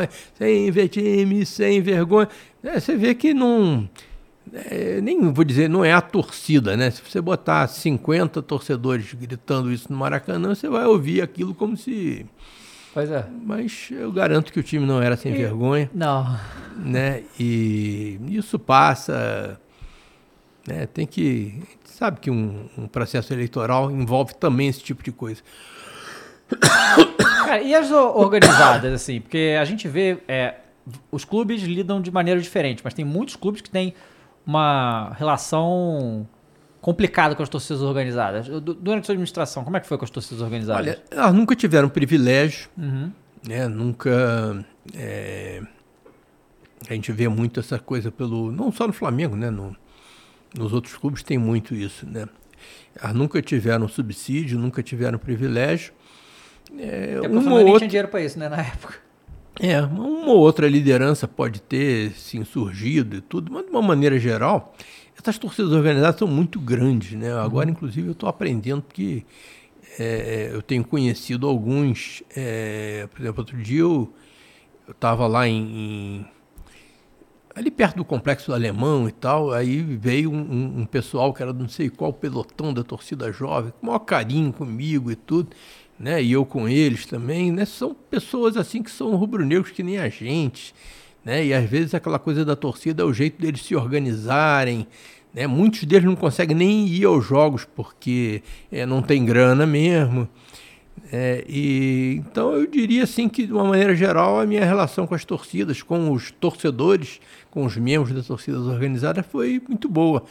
É, claro que principalmente nessa coisa do ano eleitoral teve um probleminha aqui, outro ali, mas nada assim que eu pudesse reclamar não. E, assim, é, vou, vou perguntar agora como torcedor mesmo, assim. Cara, e o Gabigol? Tipo, o Gabigol tem uma... Eu, pelo menos, a gente tem uma coisa com o Gabigol, porque ele é um jogador que tem uma, uma identificação absurda com o Flamengo, coisa que é ra- raro de ver hoje em dia. E, de qualquer clube, não só do Flamengo, né? E ele fez a, aquela final de Libertadores, negócio... Tem duas finais de Libertadores, três gols, isso é muito... co- co- Como é que é pra você o Gabigol? Não, é, o Gabigol para mim é um ídolo da torcida, é, um, é aquele cara que vai ficar marcado na história. Aqueles dois gols dele lá em Lima, né, são assim absolutamente emblemáticos, né? Eu nem conheço ele pessoalmente. Quando ele veio para o Flamengo, eu já não era mais presidente, né? E é uma coisa assim que eu posso, eu, eu- por mais que eu, eu seja que nem vocês, né, que tem assim, né, um- uma admiração muito grande por ele, é, a contratação dele não teve nada a ver com a nossa administração, né, porque o, o- o departamento de futebol do Flamengo que eu deixei ficou né, para a atual administração, pessoal de scout e tal, o próprio Bruno Spindel, que era meu CEO, ele eh, virou diretor de, de futebol. Então, alguns dos, dos jogadores que foram comprados por esta administração, com méritos totais para essa administração, eles foram mapeados lá atrás. Né? Foi o caso do Arrascaeta, do Bruno Henrique, do Rodrigo Caio e tal. O Gabigol não. O Gabigol a gente não. é, ele estava lá na Inter, né? É. De, de Milão e tal coisa, não, não foi. Não foi mapeado, foi mérito total de quem trouxe. É, e, então eu não posso nem dizer assim, não, eu, eu já tinha. Nós já tínhamos mapeado ele lá atrás, não. Mas ele é do Flamengo, gente. É o Flamengo, né? Depois veio o Felipe Luiz, que também não, não teve nada a ver conosco, né? Foi numa situação em que ele estava na seleção e que aí se aproximou do Paquetá. Eu li essa história tal. não- né? Então. Mas é aquela coisa, nós somos Flamengo, né? O cara, né? Sabe aquela coisa, vestiu o rubro-negro não tem pra Claro, ninguém. sem dúvida. né? Então, vestiu o manto sagrado, né? Para mim é, O, é igual. O Jorge Jesus, você já conhecia ele? Conhecia de nome só, de. Esse é até um treinador que a gente tinha muita vontade de trazer. Quando eu tive visitando o Benfica lá no final de 2015, ele estava lá eh, treinando o Benfica. Não cheguei a estar com ele não, mas eh, era um treinador que sempre teve assim a nossa administração, que a, gente te- a admiração, a gente tinha vontade de trazer, mas eh, não tínhamos a menor condição de pensar em pagar o que um treinador do da categoria dele iria exigir do Flamengo. Então, fiquei muito feliz que ele veio e fez o que fez, né? Eu acho que ele mudou a, Mudou. a história do, do futebol, Futebol brasileiro. brasileiro. É, Também não foi só do Flamengo. patamar. Outro patamar, né? Salve, Bruno Henrique. Você é tá isso aí. curtindo o, o Paulo Souza? Olha, tô eh, torcendo por Uhum. ele, né? Tô avaliando. né? Agora que ele botou o Everton Ribeiro lá no lugar dele. No lugar dele, né? Porque de né? lateral, pô. Pois é. Então, para mim aí já ganhou. Mas é, acho que a gente precisa dar tempo ali, precisa ver o que que... E eu também não estou lá dentro, né? Porque quando eu estava lá dentro, ainda que eu não estivesse envolvido diretamente aí com os diálogos, com as conversas e tudo, a gente sabia o que que estava acontecendo. Né? Eu não sei o que está acontecendo. Essas coisas que você vê no jornal, que tem briga de fulano com Ah, cicrano é, e tal, e coisa... Né? Eu não sei de nada, né? E... é, é, nem quero saber, né? Eu sou torcedor, vou torcer para o Paulo Souza ser campeão do Brasil, do, da, isso da- aí, porra. da Copa do De Brasil, da Libertadores, de tudo. Né? Agora, para isso acontecer, deixa o Everton Ribeiro lá.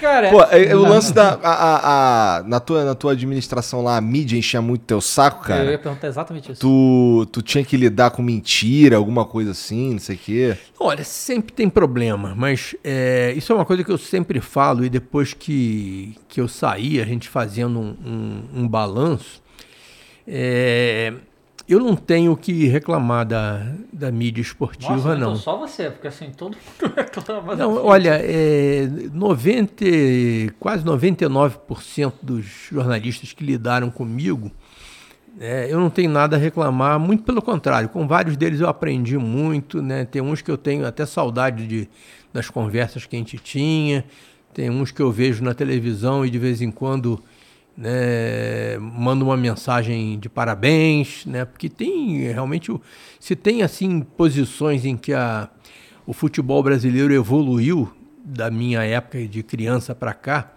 são duas, é goleiro e jornalista esportivo. Né, goleiro realmente do, do- dos anos 70 para cá, né, o que melhorou assim o goleiro brasileiro né, foi é uma coisa fantástica. E jornalista esportivo também, porque o- eu acho até que a, a, a exigência fez com que eles se aperfeiçoassem. Então você tem hoje, né, e hoje você tem muito mais recursos para ver todos os jogos, né? Então você vê assim análises táticas que você não via naquela época. É, acho até que tinha muito jornalista esportivo lá atrás que não via todos os jogos porque os jogos não passavam, mas eles tinham que dar palpite. Sim. né? Assim como eu tinha vários é, amigos que, que torciam ouvindo o jogo pelo rádio e depois comentavam. né?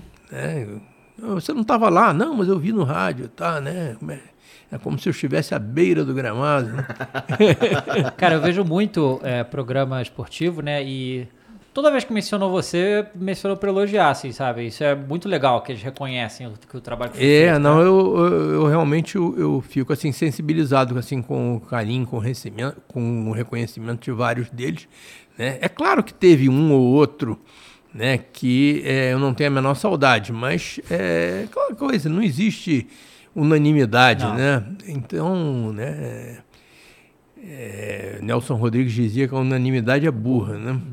Então, entre os jornalistas esportivos também, eu prefiro ficar com a esmagadora maioria que eu hoje admiro, né, e que eh, acho que fazem um excelente trabalho. Legal.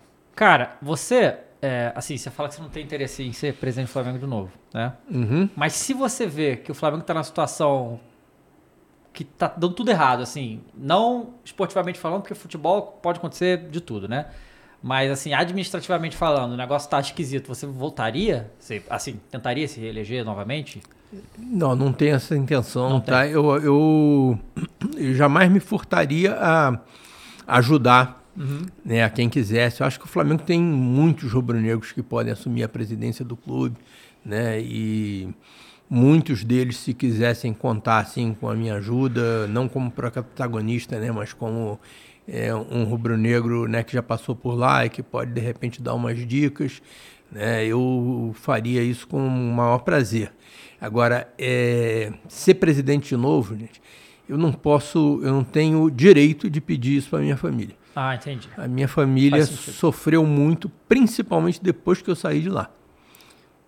Enquanto eu estava lá, ela sofreu. Mas depois que eu saí de lá, ela sofreu e está sofrendo ainda. Caramba. Né? Mas não por conta da torcida. A torcida, ao contrário, a torcida tem o maior carinho por mim. né? Mas todas essas perseguições que vocês estão vendo aí dentro Uhum. e fora do Flamengo, né? isso daí é uma coisa que afeta muito mais a família do que a mim pessoalmente. Né? Porque a mim, né? Aquela coisa, né? Claro que é chato, né? Você tá, né? Eu sou réu num processo de um incêndio que eu não era mais presidente e que eu tinha trocado os meninos de lugar já, né? Então isso é um absurdo, né? Tem é, pareceres de juristas, né, eh, renomados e tal, dizendo que isso é um absurdo e tal, mas é um processo que eu tenho que encarar e tal, e né, eh, não sei de onde tudo isso surgiu e tal, mas ou sei e tal, mas não é, mas vamos deixar para lá. Pois é. Mas é, eu encaro. Mas é, as pessoas próximas, né, muitas vezes sofrem muito, né? Eu já eu tive problemas sérios na minha família por conta disso e, e, e não tenho mais o direito de pedir para eles né, para eu voltar e amanhã tá sujeito a esse tipo de coisa Não, de novo. é, Mas ajudar o. Flamengo, qualquer momento. Se um de vocês quiser, presidente Flamengo, quiser ser presidente do Flamengo, conte com o meu apoio aí. Bem que o Flow tá indo tão bem. Não, tal, não sei né, se eu que- quero ser presidente do Flamengo, não. Mesmo se tivesse indo mal, eu Sei lá, acho. daqui a uns 30 anos, sei lá, mano. É, daqui uns 30 anos, quem sabe, ver, né? né? Preciso dizer, porque assim, eu preciso desenvolver toda uma, toda uma vida, né, pra, Pois pra, é, pra encabeçar uma, um- uma instituição como essa daí. Não é. não posso chegar lá e meter essa bronca aí. Eu tô falando assim, pessoas. É, eu confio mais nos coroa, Aham. tá ligado? pra fazer isso daí, eu acho. Ô, Mumu, tem umas mensagens pra gente aí? Tem, não tem. Mumu que é Mengão também, ó. Também. Aqui é o Flamengo Esporte É. Clube. Estamos todos aí. Inclusive a gente chama ele de Mumu porque é politicamente correto, mas o- ele chegou pra mim como Mulambo. É. Como, porque é flamenguista. Porque é flamenguista. Mas tem um torcedor do Galo ali, o Matheus. É. Chato demais o Chato Matheus. demais. Fazer barulho, pô. E o outro é corintiano. Outro é corintiano. Aham. Vai lá, O amor. delegado mandou primeiro. Salve, bandeira. Delegado. Delegado. É, obrigado por me, por me fazer acreditar em um Flamengo competitivo novamente. Você revolucionou o futebol brasileiro. Nunca tinha visto um presidente fazer previsões tão sérias e bem-sucedidas como você. Aí depois ele mandou outro. Lembro, lembro que o Landim, na época da eleição de, em 2018, batia muito na treca da falta de apetite do time para criticar a sua gestão. Qual é o seu sentimento ao ver essa mesma falta de apetite na gestão dele? Com muito mais recursos que você tinha na época e o que falta para DP de futebol do Fla? Em primeiro lugar, delegado, muito obrigado aí pelo. Sabe por que, que ele é o delegado? Por quê? Porque ele prendeu o pau no cu.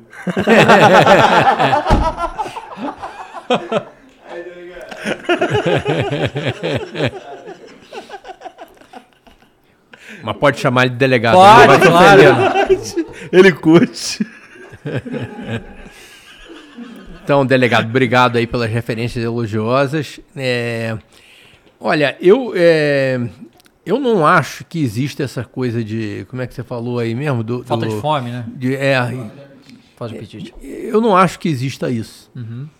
Tá? Eu acho que isso é muitas vezes usado é, de maneira maliciosa, né? pessoas querendo até é, ou aparecer ou então se projetar. Tem, vamos dizer, uma parte da mídia que não é aqueles 99% que eu falei, assim, que usa muito isso né, para ganhar curtida, ganhar like, ganhar visualização e indiretamente, né, ou diretamente ganhar dinheiro com isso, né? Então é o que a gente chama de os mercadores da intolerância, os mercadores do ódio, né, que ficam tentando despertar raiva na torcida e ganhar com isso.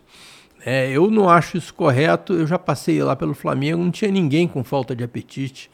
né? Se o time ia mal, você tinha uh, outras razões, mas com certeza é, não era é, é, nenhum tipo de negligência. É, eu jamais duvidei da integridade é, moral né, dos e profissional dos atletas do Flamengo do meu tempo, nem duvido das que estão aí. Tá? Então, por isso que eu mantenho a minha postura de eh, manter a, a, a discussão assim num alto nível. né? Vamos procurar, se o time vai mal, vamos procurar eh, ver exatamente quais são as razões, né? muitas quais são as razões, né? E, e ver se não existe assim um desequilíbrio psicológico que pode ser eh, consertado, né, através do, do um, de um profissional, de alguns profissionais eh, que ataquem esse ponto. Eh, eu acho que discussões internas muitas vezes atrapalham os jogadores que estão ali, mas a, a- a explicação fácil é a explicação de dizer não, é, é, é um- é um- uma cambada de sem vergonha, eles não querem, não tem raça. Isso não é verdade. Então, é, a minha resposta é essa, tá? Não tinha na época e não tem agora. Vamos torcer para que a gente Ganhar tenha o tudo. melhor resultado possível sem partir para essas é, essas explicações assim fáceis. Ó, O Cleano Neidson mandou: Presidente, o que tem de errado dentro do Flamengo que todos os treinadores que passam falam? Como é o nome dele? Clay? É, não... Cleano Neidson. Cleano Neidson. Não, não é o nome dele. Cara, Caralho. tá esse. Tá. Clay, Clay. É, o Cleano Neidson. O, eu acho que para quem está de fora é difícil você saber exatamente. Né? Mas quando vários treinadores né, se sucedem né, com o mesmo tipo de, de queixa, acho que a gente tem que investigar para ver exatamente o que, que acontece. É, eu, é, se, se existe assim um meia-culpa que eu posso fazer da minha administração, é que eu acho que a gente trocou muito de treinador. Eu acho que a gente poderia ter tido mais paciência com alguns treinadores que passaram por lá. E eu acho que isso não é um problema só do Flamengo, não. É Não. um problema do futebol brasileiro. Mas isso daí tem a ver com pressão de. Tem muito a ver com pressão. Tá? Você vê, às vezes, um treinador que está fazendo um excelente trabalho, né? E que aí a pressão é tão irresistível que o trabalho dele começa a andar para trás porque ele né, perde as condições psicológicas para continuar tocando aquilo. Né, tivemos né, pelo menos uns dois ou três casos desses no Flamengo. Que a gente acabou tendo que mandar a pessoa embora, morrendo de pena, né, e, e continuando a admirar o, o treinador, mas não tinha como continuar. Entendi. É isso? Bandeira, porra, muito obrigado por vir aqui. Como eu te falei antes, já te falei ao- ao longo aqui da conversa também. Uma honra tê-lo aqui, conversar com você sobre Flamengo, sobre uma gestão que trouxe a gente para outro patamar, né? E, cara, é, você quer. Você usa redes sociais, você usa Twitter, Instagram, essa porra? Eu uso Instagram e, e, e Facebook, Twitter quase nunca e tal, É? mas são meus filhos que mexem ali. Então Mas qual é o nome que Qual que, é- qual, que é, o- qual que é o arroba? arroba do teu Instagram? O nome que tu usa no Instagram? Acho que se pro- entrar ali e procurar Eduardo, Eduardo Bandeira, Bandeira de Melo, é, acha. Tá. Você assina a nossa camisa? É, assina a nossa camisa Por aqui. favor. Claro, maior prazer. E aqui, galera, quem tá assistindo aqui, se você é flamenguista, você assistiu o programa de hoje inteiro, você ainda critica esse homem, você tá de sacanagem, tá? você tá de brincadeira. Você é flamenguista. Eu, eu falei, você escutou? Entendi. Que isso, de graça, eu falei só você é flamenguista. Estica assim, Matheus, que é pra... Bom, gente, ó, muito obrigado por terem assistido aí todo mundo. É, não esqueça de se inscrever, de dar o like aqui no vídeo também. Manda no grupo da família, manda no grupo da igreja, manda no grupo do, do, sei lá, do condomínio.